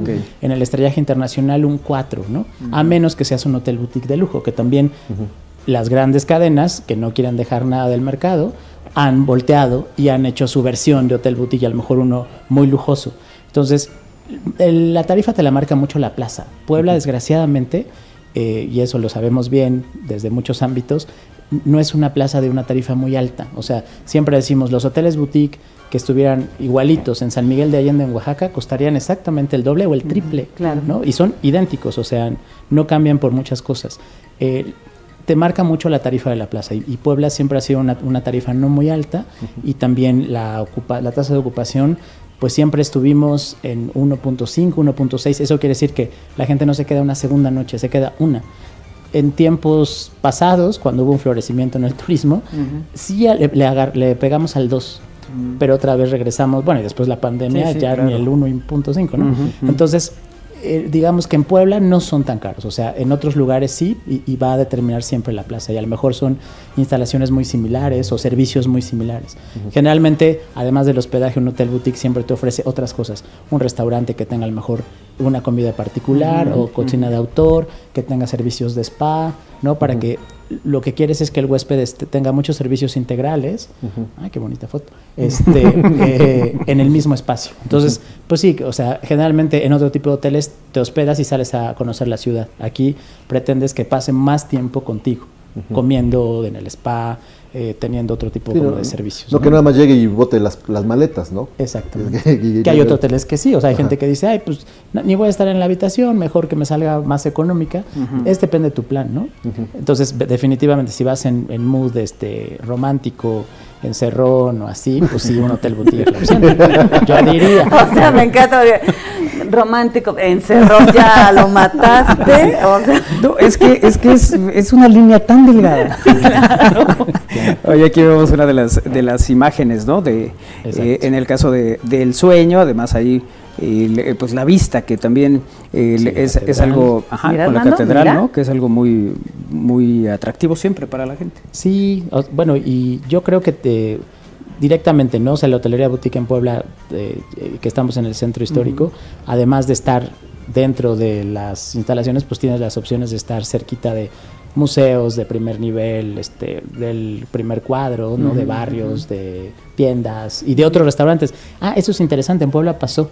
Eh, generalmente la gente que, viajaba y buscaba este tipo de, establecimientos siempre buscan también como servicios similares. Entonces a lo mejor si que se quedan en un hotel de cierto nivel buscan un restaurante de cierto nivel. Yo sí creo que en 20 años la plaza se ha adaptado mucho y ahora hay como, además de otros hoteles, restaurantes, servicios, este, excursiones, eh, museos, que ya como que subimos un poco la vara a nivel eh, de, ese turismo que, recibimos, eh, porque pues, la experiencia tiene que ser como más integral, ¿no? En todas las personas. Se tiene que complementar, ¿no? Sin duda alguna. Y ese es el famoso producto turístico. O sea, la gente va, o, lo que decimos de Puebla, ¿no? Que ahora es de nuevo la punta de lanza del, gobierno actual de decir que en Puebla se come y se come muy bien. Eh, qué bueno, pero se supone que un destino gastronómico tienes que comer excelente comida poblana, pero también si un día, si te quedas cuatro días, dices, quiero ir a un italiano que esté igual de bueno y a lo mejor uno internacional que también esté muy bien. Entonces ya puedes decir que tienes un lugar o un destino gastronómico porque comes excelente comida local, pero también tienes más opciones. Y creo que en Puebla... Eh, otra vez retomamos el, rumbo en ese sentido. Ojalá este, sea pronto así, ¿no? Oye, ¿qué, cuál sería el lugar de la República Mexicana que, de alguna manera se vuelve referente en este tipo de hoteles boutique? Yo creo que si hablamos de, los primeritos, o sea, yo les podría decir San Miguel de Allende siempre, que además, bueno, les digo, ya los precios están de no creerse, eh, Oaxaca, eh, Puebla ahora, ya puedo decir que sí, mm, quizás muchas están vinculados más bien cuando eh, siento que, que la plaza no tiene playa, por ejemplo, que ya sería el atractivo natural, hay como que crear otras cosas. Son como ciudades que tienen centros históricos, ¿no? O sea, Querétaro, quizá Guanajuato, aunque a lo mejor en menor medida, ¿no? De hecho, hay un, grupo este, en México que se, llama Tesoros de México, que está avalado por la eh, Secretaría de Turismo Federal y agrupa ese tipo de establecimientos, no solamente eh, hoteles, sino este, restaurantes que ofrezcan este tipo de experiencia boutique, como ya se pueda decir, con estas características que les dije. ¿no? Entonces, eh, son cerca de, había como unos 80 establecimientos, te, te, hacen alguna auditoría con cierta frecuencia y ahora quedaron como 50, ¿no? repartidos principalmente en este, Morelos, Tepoztlán, Guadalajara, bueno, partes de Jalisco. Eh, Mérida, ¿no? También Mérida siento que tendría, podría ser un buen, un buen destino. Zacatecas eh, y Ciudad de México, ¿no? Algunos, ¿no? ¿Y del interior del estado de Puebla? En el interior ha habido como esos intentos. Ahora, em, cuando estuvo el programa de Pueblos Mágicos, justamente, como que se pretendía que estuviera como ese tipo de, de, hotelería. Eh, algunos ahí van, ¿no? O sea, en, en, Puebla yo podría decir que pueda decir que hay como ese tipo de experiencias, quizás Zacatlán, Cuetzalan, ¿no? Mm. Por ahí alguno en Chignahuapan y creo que ya. ¿no? sí, Sería interesante que hubiera, sobre todo porque en cada, siento que en cada sitio puede haber una casona con alguna historia y sobre todo muchas veces, por ejemplo, en Puebla, ¿no? Tenemos uno de los centros históricos más grandes de América Latina con un montón de casonas que se están cayendo o les está pasando algo. Entonces es una buena manera de traerlas nuevamente a, la actualidad y, que tengan vida y que la gente se quede y que las visite y no sé qué. Oye, en Puebla, si tuvieras que decirnos tres lugares, eh, recomendar tres hoteles boutique por alguna característica especial, ¿cuáles serían? Ajá, buenísimo. Ay. Bueno, pues el primero sería el sueño del sueño, en la Nueva Oriente 12. Este, mm, otro hotelito boutique que me parezca lindo en Puebla y que siga siendo hotel boutique porque otros han crecido. ¿Cuál sería? ¿Cuál sería? Este, híjola. Me iría a Cholula, ¿no? Eh, hay uno que se llama Estrella de Belén, que es muy interesante. Eh, también en Cholula está eh, Quinta Luna, que son con esas características, casonas recuperadas, intervenidas y que tienen como como esta opción, ¿no? De tener spa, tener restaurante y tal, ¿no? Serían como mis, mis recomendaciones. Porque ya los demás han crecido, ¿no? O sea, o ya son de, en, siento que en el centro histórico de Puebla últimamente ha habido como hoteles de alta gama, ¿no? Que han, que han venido, que están luchando por mantenerse y, ya serían como otro segmento totalmente, ¿no? Oye, y tú viajas mucho, andas en el, en el tema de la, de la hotelería y demás. ¿Cuál es tu favorito personal, donde sea? En Puebla, sí. Y se llama. ya, es demasiado, güey. Ya es demasiado, güey. que sí es un lugar hermoso, ¿eh? Híjole, es que generalmente, o sea, eh, hay muchísimos. Híjole, en el mundo. Buena pregunta. Eh, no sé, pensé en dos lugares. O sea, me gusta mucho Cartagena, de, de, en Colombia. En Colombia, sí. Este, y hay una casa que se llama Casa Cherasi, que es de la diseñadora. Y es, ese me gustó muchísimo, así sí me impactó y dije, órale y iría otro en Sevilla, que creo que se llama la Casa de la Judería. Y también es, o sea, es un poco lo mismo. O sea, ya es, son casonas recuperadas, eh, con excelentes blancos, con excelente comida, con excelente servicio. Entonces creo viajar así, si, si lo puedes hacer, siempre te da como una experiencia más porque te sientes como parte de, ¿no? No sé. Como que conoces más, ¿no? Aparte de si es una casona, pues te explican, ¿no? El por qué. Y generalmente está atendido o por los propietarios o alguien muy cercano o gente que ha vivido toda la vida. Entonces te hace la experiencia muy diferente porque pues sí, es, es algo con mucho carácter, que a lo mejor en otro tipo de hoteles, que les digo, cada uno tiene su, su estilo, eh, no lo podrías tener porque es como más impersonal, a lo mejor te tratan bien, pero no hay como esa cercanía. Hay gente que no le gusta para nada esa cercanía, ¿no? O sea, no me mires ni a los ojos, entonces dependerá. ¿Qué me estás viendo? Pues sí, ¿no? Entonces... Héctor, y, este, estos hoteles boutique no han sido objeto de también de que le sustraigan las toallas y todo eso. Sí, ya que lo preguntas, eso pasa en todas todo partes. hay anécdotas que dices, no, no puede ser, o sea, por ejemplo, sí, generalmente sí, o sea, eh, la gente luego, bueno, a lo mejor pensemos que la gente tiene buena intención y que se quiere llevar un souvenir. cree, que es, es eso, pero pues así, anécdota que me cuento, porque luego me dicen, a ver, alguna, en, hay un, eh, algunas habitaciones que tienen candiles con almendrones de cristal checoslovaco de los sapos, ¿no? o sea, ahí, ahí, fueron, y de repente veía que tenían menos. Entonces hay gente que se ha llevado los almendrones. Yo digo, ¿como para qué? No, o sea, no, no sé. A lo mejor tiene un candil en su casa, o, un recuerdo, o no sé, ¿no? Entonces sí, eso es, es muy común en cualquier categoría, ¿no? Sí, sí, sí. Desde hoteles de una estrella, moteles, no sé qué, hasta alta gama, siempre es eso. y hay gente que sí te comenta, ¿no? De, ah, no, no estaba incluido. No, no precisamente. Sí, sí, sí. Ya llegan a la decepción. de este tipo de almendrones. sí, eso fue que dije de veras, pero bueno, es, parte de las anécdotas. Sí, sí. Sí, digo, no es gratis que el control remoto esté en un pegado por algo Claro. Sí, bueno, y bueno, que estamos en el sector y tenemos este grupos de chats y, y nos comparten. Ahora lo que es muy común son las pantallas. ¿no? La gente se lleva la pantalla. no. nos ha pasado, aunque no nos pase, pero de repente así la pantalla, o sea, así ya se la llevaron. Ay, no, no vamos a Sí, sí, de veras que uno, de repente no se explica cómo se puede llegar a tan... Eh, hoteles temáticos, que luego podemos hablar de hoteles temáticos. Claro, eh, claro. nos dice Adolfo, así como de estrella de rock y esas cosas. Sí, bueno, por ejemplo, aquí para que ya, ya no, hablemos mucho más en las próximas del sueño, aquí es, está, se llama el sueño porque Puebla fue una ciudad soñada, o sea, saben que fundacionalmente antes había la tradición de que si querías que fundaran una iglesia, un convento, una ciudad, algún personaje de, la iglesia o del gobierno soñaba que el ángel, la virgen le decía, hazme una iglesia, hazme una ciudad. Entonces Puebla es el caso, ¿no? Y todas las habitaciones están, eh, sus nombres son soñadoras, no necesariamente mexicanas, sino vinculadas con México y que en su producción artística, literaria, dancística tienen alguna cuestión vinculada con el sueño, con el arte de soñar.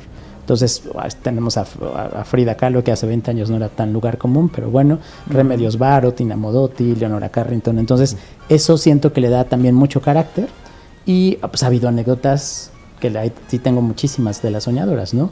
Eh, que se han quedado justamente porque las conocen de alguna manera o, las conocieron hace años o son fans y, siempre como que eso le da una presencia interesante, ¿no?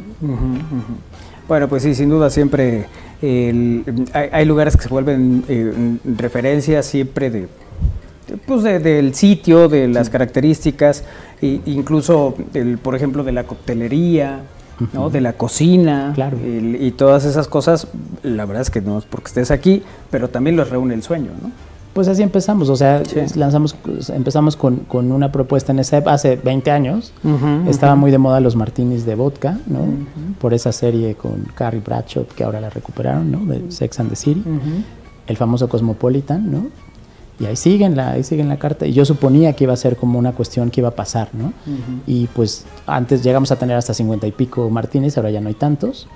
Pero es curioso cómo pues te empiezan a ubicar y cómo también vas viendo podemos otro día hablar, ¿no? De, cómo también hay tragos que se ponen de moda y después la gente los olvida. O sea, es curiosísimo, ¿no? Y cómo empiezan a llegar otros y, es el trago de moda y la gente de verdad los consume, ¿no? Eh, y bueno, y la, y la, propuesta gastronómica, ¿no? Yo creo que cuando empezamos em, estaba muy en boga las espumas, los aires, ¿no? Que ahora pues ya es una risa, ¿no? Si ya los que los crearon ya cerraron sus restaurantes y ahora la propuesta es por una cocina más local, más regional, con ingredientes que encuentres eh, justamente aquí en un otro lado. Entonces pues va cambiando la cosa, ¿no? Y los gustos, y yo veo que la gente se va como adaptando o eso te pide, ¿no? Sí, sí, sí. Oye, pues ya, ya nos tenemos que ir a, corte, Héctor. Qué rápido se nos va aquí la charla contigo. Eh, la verdad es que es un placer siempre tenerte aquí. Felicitarte muchas gracias, a ti, por supuesto, por los por los 20 años del, hotel y bueno, pues agradecerte que estés aquí con nosotros. No, pues gracias. O sea, yo venía a hablar de en general y se volvió a hablar de eso. yo muy contento, ¿no? Martínez para todos, que pasen los Venga, juegue. pues nos vemos pronto y espero que ya, bueno, que siga ganando el equipo que quieran, pero que ya no que ya nos vemos bien. ya no se tampoco. Ah, un placer como siempre, muchas, gracias. Siempre un honor siempre estar con ustedes, hombre. Gracias. Gracias, gracias. Gracias. Pausa, regresamos, es al aire.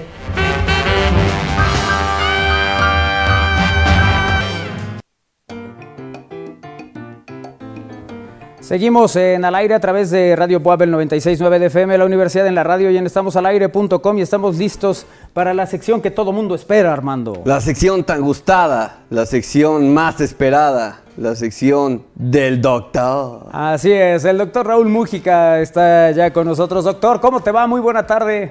¿Qué tal, Manolito? ¿Qué tal, amigos? Estamos al aire. Muy buenas tardes a todos. Eh, en esta ocasión tengo un par de temas pero recordé que en estos días, la próxima semana, se cumple otro año más de que el Observatorio Astrofísico Nacional de Tonancintla se transformó en el INAOE, en el Instituto Nacional de Astrofísica Óptica y Electrónica, y que a principios de año se cumplieron 80 años de ese observatorio de Loantón, y creo que no los he traído aprovechando que ya estamos aquí, entonces eh, dije, ¿por qué no damos una vueltita y conocemos este telescopio con el que inició todo el lío que hay astronómico aquí en Tonancintla. ¿ok? Entonces vamos, vamos a entrar a ese edificio que resguarda la cámara Schmidt de Tonancintla. ¿ok? Seguramente ya eh, varios han visitado aquí el instituto. Eh, no solamente hay, por supuesto, astronomía ahora, hay óptica y electrónica y también ciencias computacionales, más ciberseguridad, ciencia que del espacio, etcétera, etcétera. Y aquí junto a la cámara de Schmidt está esta sala de un astrónomo famoso, de uno de nuestros astrónomos famosos, para brillarte que ahora tiene un laboratorio de robótica. Y nosotros vamos a entrar, bueno, ese es el centro de visitantes, pero nosotros vamos a entrar aquí a la cámara Schmidt. Me pareció que pasaba nuestro técnico, o sea, nuestro técnico eh, del telescopio, el dueño del telescopio, es eh, el Doc Agustín, ya lo, ya lo conocen, y ahora han nacido un trabajar porque pues ya el 3 de diciembre tenemos la Noche de las Estrellas, entonces anda preparando todos los telescopios y afortunadamente aquí tenemos un buen espacio y bueno, ahorita tal vez nos da tiempo pasar por esta, por esta zona, pero vamos a subir a conocer la cámara. Y justo, justo llegamos aquí cuando Agustín está abriendo el domo, el domo de la cámara Schmidt para que puedan apreciar un poquito mejor lo que es la cámara. Ahí está, eh, con, su, con su cubrebocas, porque todos seguimos utilizando, así debemos hacer. Y esta es la cámara Schmidt, este es el famoso telescopio de aquí de Tonantzintla. Este telescopio, eh, con este telescopio se inauguró eh, el observatorio el 17 de febrero de 1942 y bueno, eh, actualmente funciona nuevamente como, como eh, un telescopio para obtener datos astronómicos profesionales.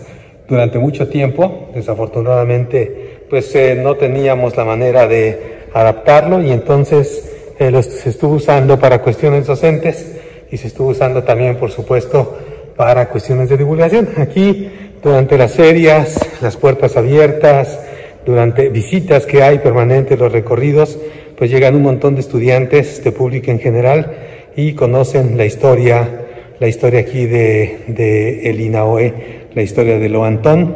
Eh, Doc, ¿cómo estás? Buenas. Hola, buenas tardes. Ya te presenté, así que eh, no, no voy a estar aquí un ratito porque tengo otros temas para tratar con nuestros amigos Estamos al Aire, pero les decía que tú eres aquí el dueño del telescopio. Algo así. Así es, aquí nos encargamos de estar vigilando que esté trabajando bien el equipo, un poco de mantenimiento y atendiendo las visitas que llegan por acá. ¿Y aquí qué hacen? O sea, cuando vienen, tienes aquí fotos, ¿no? De nuestros astrónomos. Sí. De hecho, hay una serie de fotos en todo el alrededor del telescopio que van desde la inauguración del Observatorio Astrofísico Nacional de Santa María, pasando por algunos investigadores que fueron los que inicialmente iniciaron la labor astronómica aquí, una panorámica de cómo era el observatorio en aquel entonces, 1942. Y, y, bueno, luego un motor que es el que mueve el domo, pero ya nos pasamos aquí. Este, Luis Enrique R., que fue el fundador del observatorio, el doctor eh, Guillermo Aro, que fue ya primer director como INAOE, y algunas imágenes de cómo era el telescopio cuando llegó aquí en los 40 y cómo ha ido evolucionando hasta tenerlo como hoy en día lo podemos apreciar, ¿no? Y estas eh, cosas, ¿no? Estas son las imágenes astronómicas. Así es, de hecho con el telescopio, como es una gran, gran cámara fotográfica, se tomaron del orden de 15.000 placas astronómicas y hoy en día es considerada como patrimonio documental de la humanidad toda esta colección. Y estas son algunas gráficas este, particulares y que nos sirven mucho para explicar lo que hacemos con la cámara. Y la placa más emblemática que yo considero es esta donde Guillermo Aro descubre los objetos famosos HH, los Herbie Aro. De hecho, yo les llamo Aro Herbie siempre a las visitas porque fue Aro quien los descubrió con nuestra cámara, ¿no? Se manejan también algunas imágenes donde describimos las técnicas que se utilizaban para estudios. Por ejemplo, en esta gráfica podemos ver un objeto marcado con el número 258 y se refiere a una estrella ráfaga. Entonces había varias técnicas, como les comento, esta es una multiexposición. El mismo objeto se toma seis veces y eso nos ayuda para ver cómo varía la luz de la estrella o del objeto con el tiempo, ¿no? Este es una versión bastante breve, pero este nos da mucha idea, ¿no?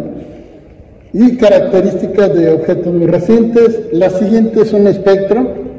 Eh, la imagen de un espectro, este es un espectro de laboratorio este es un espectro de la estrella.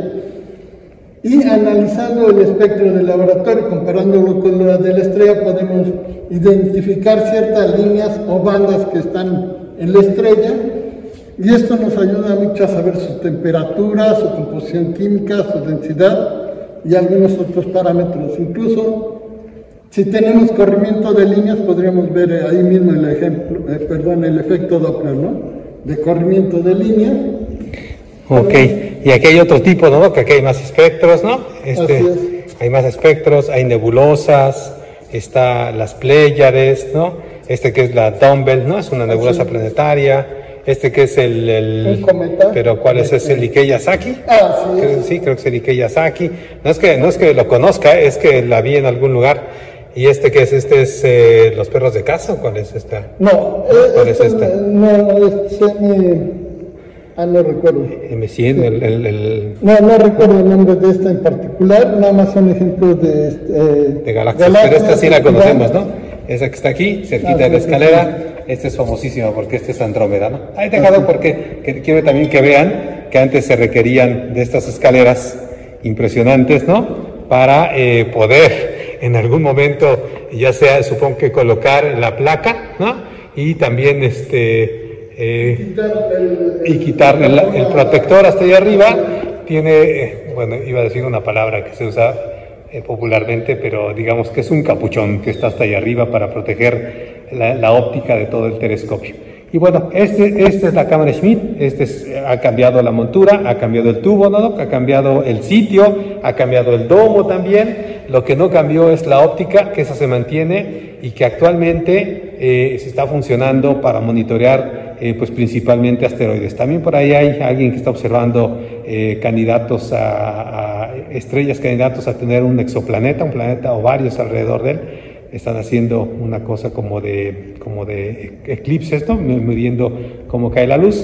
Pero bueno, eh, esto era rápido porque este no es el tema de hoy. El tema de hoy ahorita lo vamos a platicar. Vamos a platicar, por supuesto, hoy que es los fieles difuntos, hoy que es Día de Muertos, ya no sé cuál día es cuál, pero es hoy que es 2 eh, de noviembre. Eh, pues les voy a platicar un poquito de esa celebración y también que la próxima semana tenemos un eclipse total de luna en la madrugada. Entonces, eh, déjenme nada más buscar un sitio para sentarme y ponerles otras imágenes, pero este es espectacular. Ojalá eh, ahora que están en día de descanso puedan eh, mirar en estamosalaire.com estas imágenes. A mí me encanta venir aquí a la cámara Schmidt.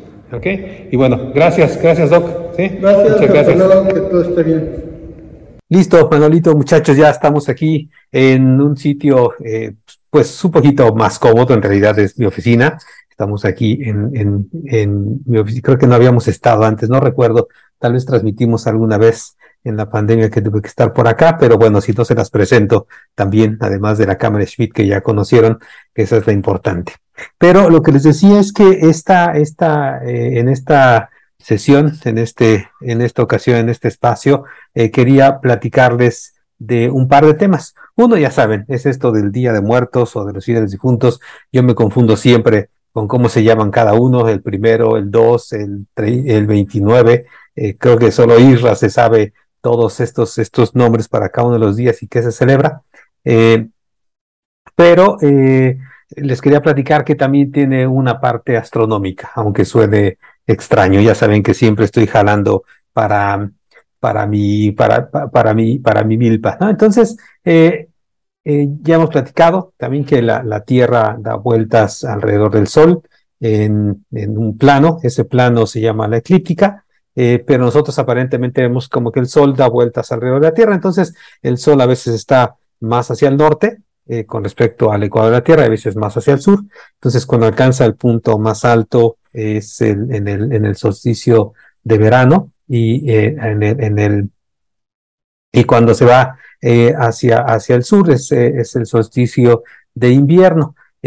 cuando cruza, o sea, cuando cruza estos dos planos, el plano de la, del ecuador imaginario con el plano de la eclíptica, entonces esos dos puntos pues son los equinoccios. Nosotros tenemos la ventaja de que podemos ver, incluso desde aquí, desde Tonancintla, hay una vista maravillosa de los volcanes, entonces podemos ver cómo el sol va poniéndose cada día en diferentes puntos hasta eh, y alcanza eh, cierto extremo y después se va regresando hasta el otro extremo.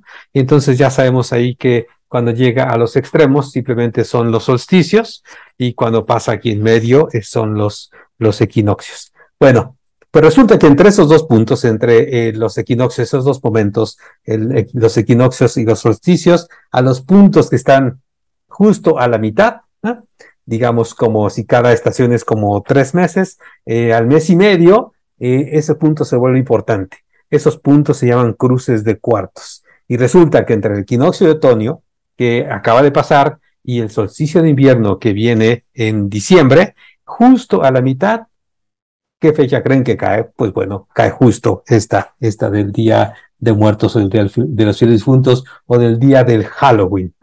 Entonces, en esta parte, este momento también es astronómico.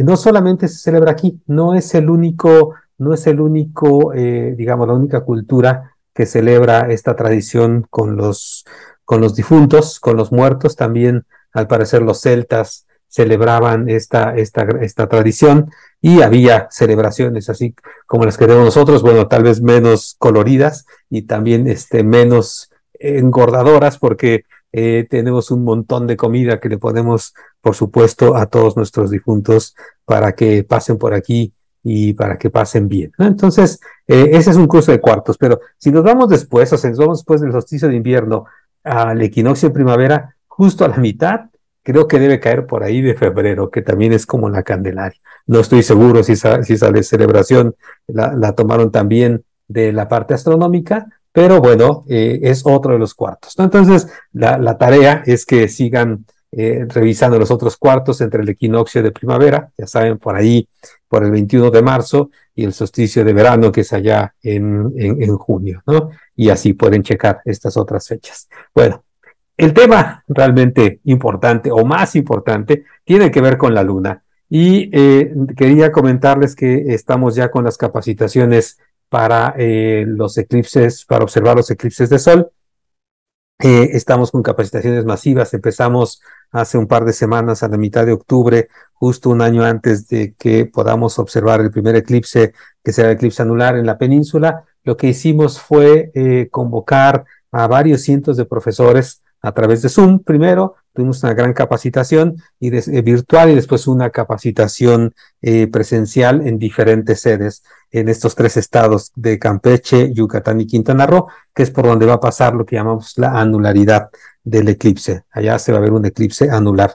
Pero una de las charlas que tiene que, que, que, se dio es justo de dónde viene la luna. La dio eh, Luis Aguilar, que es un investigador del Instituto de Astronomía de la UNAM en Ensenada, que es maravilloso, los dejó callados. Yo sé que eso es difícil en la parte, decir, apreciar en la parte virtual, pero incluso en la parte virtual nos dimos cuenta de que se quedaron calladitos de la manera en que Luis platicó sobre, eh, pues sobre esta eh, idea de, de dónde viene la luna, que no es un pedazo completamente en la Tierra, que no lo atrapó la Tierra, sino que hubo un gran, una gran colisión que le desprendió a la Tierra parte de su material y después se fue formando y todo el proceso, o sea, todo el proceso y todo el proceso, no solamente que se de, de, de, la formación de la Luna, sino todo el proceso de cómo hemos llegado a ese conocimiento, lo que se requiere, se requiere los sismógrafos, eh, los sismómetros que están en la Luna, se requiere de estas muestras que tomaron en la Luna, se requiere de un montón de cosas para poder llegar a elaborar una teoría como esta. Y es, y es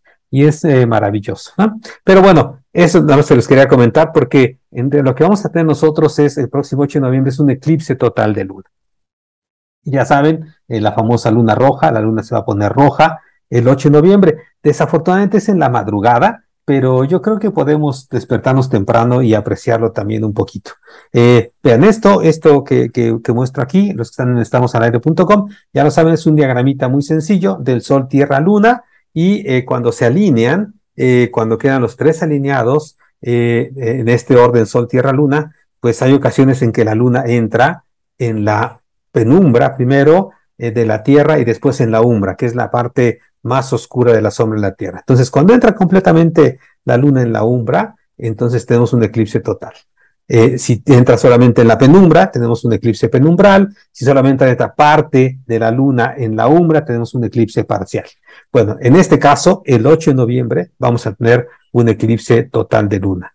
Durante más de una hora, creo que una hora con 25 minutos, tendremos la oportunidad de ver la totalidad. Y bueno, aquí podemos ver en, en un mapa, estos mapas son muy utilizados estos mapas para ver la, eh, la visibilidad del eclipse. Y entonces el mejor sitio, eh, pues, pues, desafortunadamente es por ahí en el, en el, Pacífico, pero a nosotros del lado de México nos toca en la madrugada, mientras que del otro lado les toca en el atardecer. Entonces tendremos este chance en toda la República Mexicana de poder observar al menos parte de todo el proceso de oscurecimiento de la luna el 8 de noviembre. Esto que vamos a ver, la luna va a llegar por el oeste, va a empezar a meterse en la penumbra, se va a ocultar un poquito, se va a ver un poquito menos brillante, es difícil también apreciarlo a veces, si hay un poco de nubes o bruma, es, es muy difícil, pero ya cuando empiece a meterse en la umbra, entonces sí veremos cómo se va oscureciendo poco a poco, se va a meter completamente, va a cambiar de color, se va a poner en un tono rojizo y después de una hora y 25 va a salir. Estas son las fases. Como les decía, los horarios no son los mejores. Aquí en Puebla, todos son de, la Ciudad de México. Por supuesto, es lo mismo para aquí, para Puebla. Pero lo que, lo que, lo que tenemos es el, el, inicio de la fase penumbral, que va a ser a las 2 de la mañana con 2 minutos. 2 de la mañana con 2 minutos del 8 de noviembre inicia la, fase, penumbral. La parcial, cuando se mete en la umbra, va a ser las 3 con 9 minutos. El total inicia a las 4.16. El máximo, cuando esté mero en, digamos, la parte más central de la sombra, será las 4.59. El, el, el, el fin de esta totalidad será las 5.41. Y después no vamos a poder ver el fin del parcial, o sea, del eclipse parcial, porque la luna se va a meter, ¿sí? La luna se va a meter a las 6.43, va a estar ya en el horizonte, muy abajo, se va a meter y ya no vamos a poder ver el fin de este eclipse, ni la fase parcial ni la fase penumbral. Pero yo creo, sí, que bueno, una es que nos quedemos desde las 2 de la mañana, puede ser un poquito complicado, pero la otra es que eh, pues igual nos esperemos un ratito más y en lugar de, dormirnos tarde, nos eh, levantamos más temprano y entonces podemos ver sino toda la totalidad, al menos un ratito de la totalidad que inicia a las 4.16. No es muy cómodo, pero, pero bueno, yo creo, insisto, yo creo realmente que vale la pena, o sea, vale la pena estos, estos, eh, digamos, observar estos fenómenos. Eh, les quería platicar también, o sea, de, de, una que lo que siempre nos preguntan, ¿no? Y es que, ¿por qué si la luna está dando vueltas alrededor de la Tierra, como vemos en esta, en esta imagen aquí en estamosalaire.com, si la luna da vueltas alrededor de la Tierra, eh, y, por eso se deben las fases, ¿no? Porque dependiendo de dónde está el Sol, es que, es que vemos cierta, cierta fracción de la parte iluminada, de la mitad iluminada de la luna. Eh, ¿Por qué no hay un eclipse, tanto de, de, o un eclipse hacia de Sol o de Luna, una vez al mes, ¿no? Sí, dependiendo de dónde está la luna. Bueno, eso tiene que ver con el plano en el que la luna está dando vueltas alrededor de la Tierra. Si nosotros tenemos aquí una, hojita, eh, imagínense por favor todos una hoja, una hoja plana, ¿no? Y, corten en la mitad, ¿no? Ya saben, como si quieran emonarlas. Si ese es el plano, este, ah, póngalo horizontal, ese es el plano en el que está dando vueltas la Tierra alrededor del Sol, bueno, resulta que la Luna está dando vueltas en otro plano, entonces pueden ensamblar dos hojitas y una inclinada con respecto a la otra. Y entonces eh, pues resulta, ustedes se dan cuenta que la hojita, una parte queda arriba, aquí ensamblamos, y otra parte queda abajo, ¿no? Y entonces, eh, pues solamente cuando esté en esta parte que se están ensamblando estas dos hojas, ¿eh? es cuando podríamos tener un eclipse. Esta línea se llama la línea de los nodos. Si no, ¿qué es lo que sucede? Pues lo que sucede es esto que estamos viendo. Podemos ver aquí una imagen que está la Tierra y está la Luna, si la luna está un poquito arriba, entonces su sombra no va a llegar a la Tierra y entonces no podríamos tener un eclipse de sol en este caso. Si está del otro lado, cuando tenemos la luna llena, ¿eh? y, la, luna está abajo de ese plano, del plano en el que está la Tierra, entonces la sombra de la Tierra no cubre a la luna, es decir, la luna no se mete en la sombra de la Tierra y entonces no podemos tener un eclipse, un eclipse total de luna, ¿no? Y solamente aquí en esto, en esta línea que se llama la línea de los nodos, es que podríamos nosotros tener estos eclipses, ¿no? Solamente ahí. En cualquier otra situación, no tenemos un eclipse. Por eso es que no tenemos eclipses tan seguido, desafortunadamente, porque yo insisto, son espectaculares tanto los de Sol como los de Luna. Y bueno, ¿qué vamos a ver? O sea, vamos a ver el tono rojo, eso ya lo sabemos, la luna se va a poner roja. El truco es que no sabemos qué tono va a encontrar. No sabemos si va a encontrar un tono muy oscuro, casi tirando a café, o un tono más brillante, casi tirando a anaranjado. ¿no? Y ese, eso es lo que se observa durante estos eclipses. ¿no? Hay una escala, una escala que se llama la escala de Danjon. El cero es cuando es muy oscura, o sea, cuando la, la es muy oscura y entonces la luna se mete y apenas se puede ver. Yo nunca me ha tocado algo así tan oscuro, siempre es posible ver a la luna. Después el 1 es para cuando es un eclipse eh, oscuro, se llama. Eh, después eh, el 2 es cuando tiene como tono de oxidado. El 3 es cuando es un poco rojo brillante. Y el 4 es como si fuera un tono rojo cobre. ¿sí? Así es como está esto. Entonces, el truco también de cada uno de estos eclipses es, por supuesto, descubrir, ver, en algunos casos lo miden, bueno, mucha gente toma fotos, por supuesto, porque también de todo el proceso es muy, muy bonito y muy espectacular, eh, pero ver de qué tono se va a poner. El color, por supuesto, el tono depende de qué tan limpia está nuestra atmósfera, de qué tantas partículas de polvo, de qué tipo de polvos y gases hay en la atmósfera. Entonces, algunos se dedican a estudiar, por supuesto, la atmósfera a través de estos colores durante los eclipses totales de luna. Y bueno, eso es lo que tenía eh, muchachos, es lo que tenía Manolito, eh, Isra, Kairi, Armando, para, y bueno, por supuesto, Iker y Lalo que están ahí en los controles siempre, es lo que tenía para, para este día, este día de asueto, pero que aquí estamos. Y nos vemos la próxima semana. Hasta luego. Gracias, gracias como siempre al doctor Mújica, que eh, propios y extraños nos dicen, oye, que la sección del doctor, ojalá todos los días fuera miércoles. Ojalá, dicen, ¿no? Tan esperada. Oye, además, este, ya últimamente ya no me ha presumido su, su taza, ves que siempre me presumía su, su taza. Y, y, ahora, este, ya, ya hay posibilidades de que te cambien por la nueva, doctor, pero sabes que yo estoy poniendo el freno por tus burlas, doctor. Sí, porque ya debería tener la taza nueva, Abraham. Sí, no, le voy a dar la que hizo este, las manualidades. la que hizo con Carlita Pimentel. Sí. Bueno, pues le mandamos un abrazo al doctor, como siempre. Eh, un gusto compartir eh, con él este mundo de la ciencia a través de eh, Al Aire, en Radio Boab y en estamosalaire.com. él siempre nos deja cosas muy interesantes, aunque nos delata, y nosotros a él, que es parte de lo pues divertido, ¿verdad? De esa bonita sección. Y ya prácticamente así llegamos al final de este espacio, Armando. Así es, muchísimas gracias a todos por acompañarnos y bueno, pues nos vemos día mañana aquí en Al Aire. Así es. A nombre de todo el equipo, como siempre, eh, no crean que estamos operando solitos, ¿no? Ahí está Iker y ahí está Lalito. Eh, ya saben que a la, hora, a la hora de la ciencia huye todo mundo. Eh, esta vez nos quedamos nosotros con el doctor y bueno, pues ya nos, nos vamos. no podemos huir. Ustedes no pueden huir. Pero ¿qué tal se duermen? Nomás 20 minutos. bueno, vámonos. Adiós, Lalito. Adiós, amigos. Nos escuchamos mañana. Perfecto. Iker. Nos vemos mañana. Saludos. Saludos, así que ya está tu propuesta de poner una maca allá adentro, ¿eh? ya estamos considerando. No me quedaría nada mal, ¿eh? Bueno, pues vámonos a nombre de Isra Valero, Quería Herrera, Ludwig Cuevas y eh, pues nosotros también, ¿no? Por supuesto, Armando, muchas gracias. Gracias, gracias, gracias Manolo, y pues nos vemos el día de mañana. Así es, sigue Alex Ramírez con Cantares en la programación de Radio Buap, el 96.9 de FM, la Universidad en la Radio. Nos encontramos mañana en punto de las 3. Gracias, Néstor Vázquez, en los controles y a todo el equipo. Pásenla bien, buena tarde, adiós.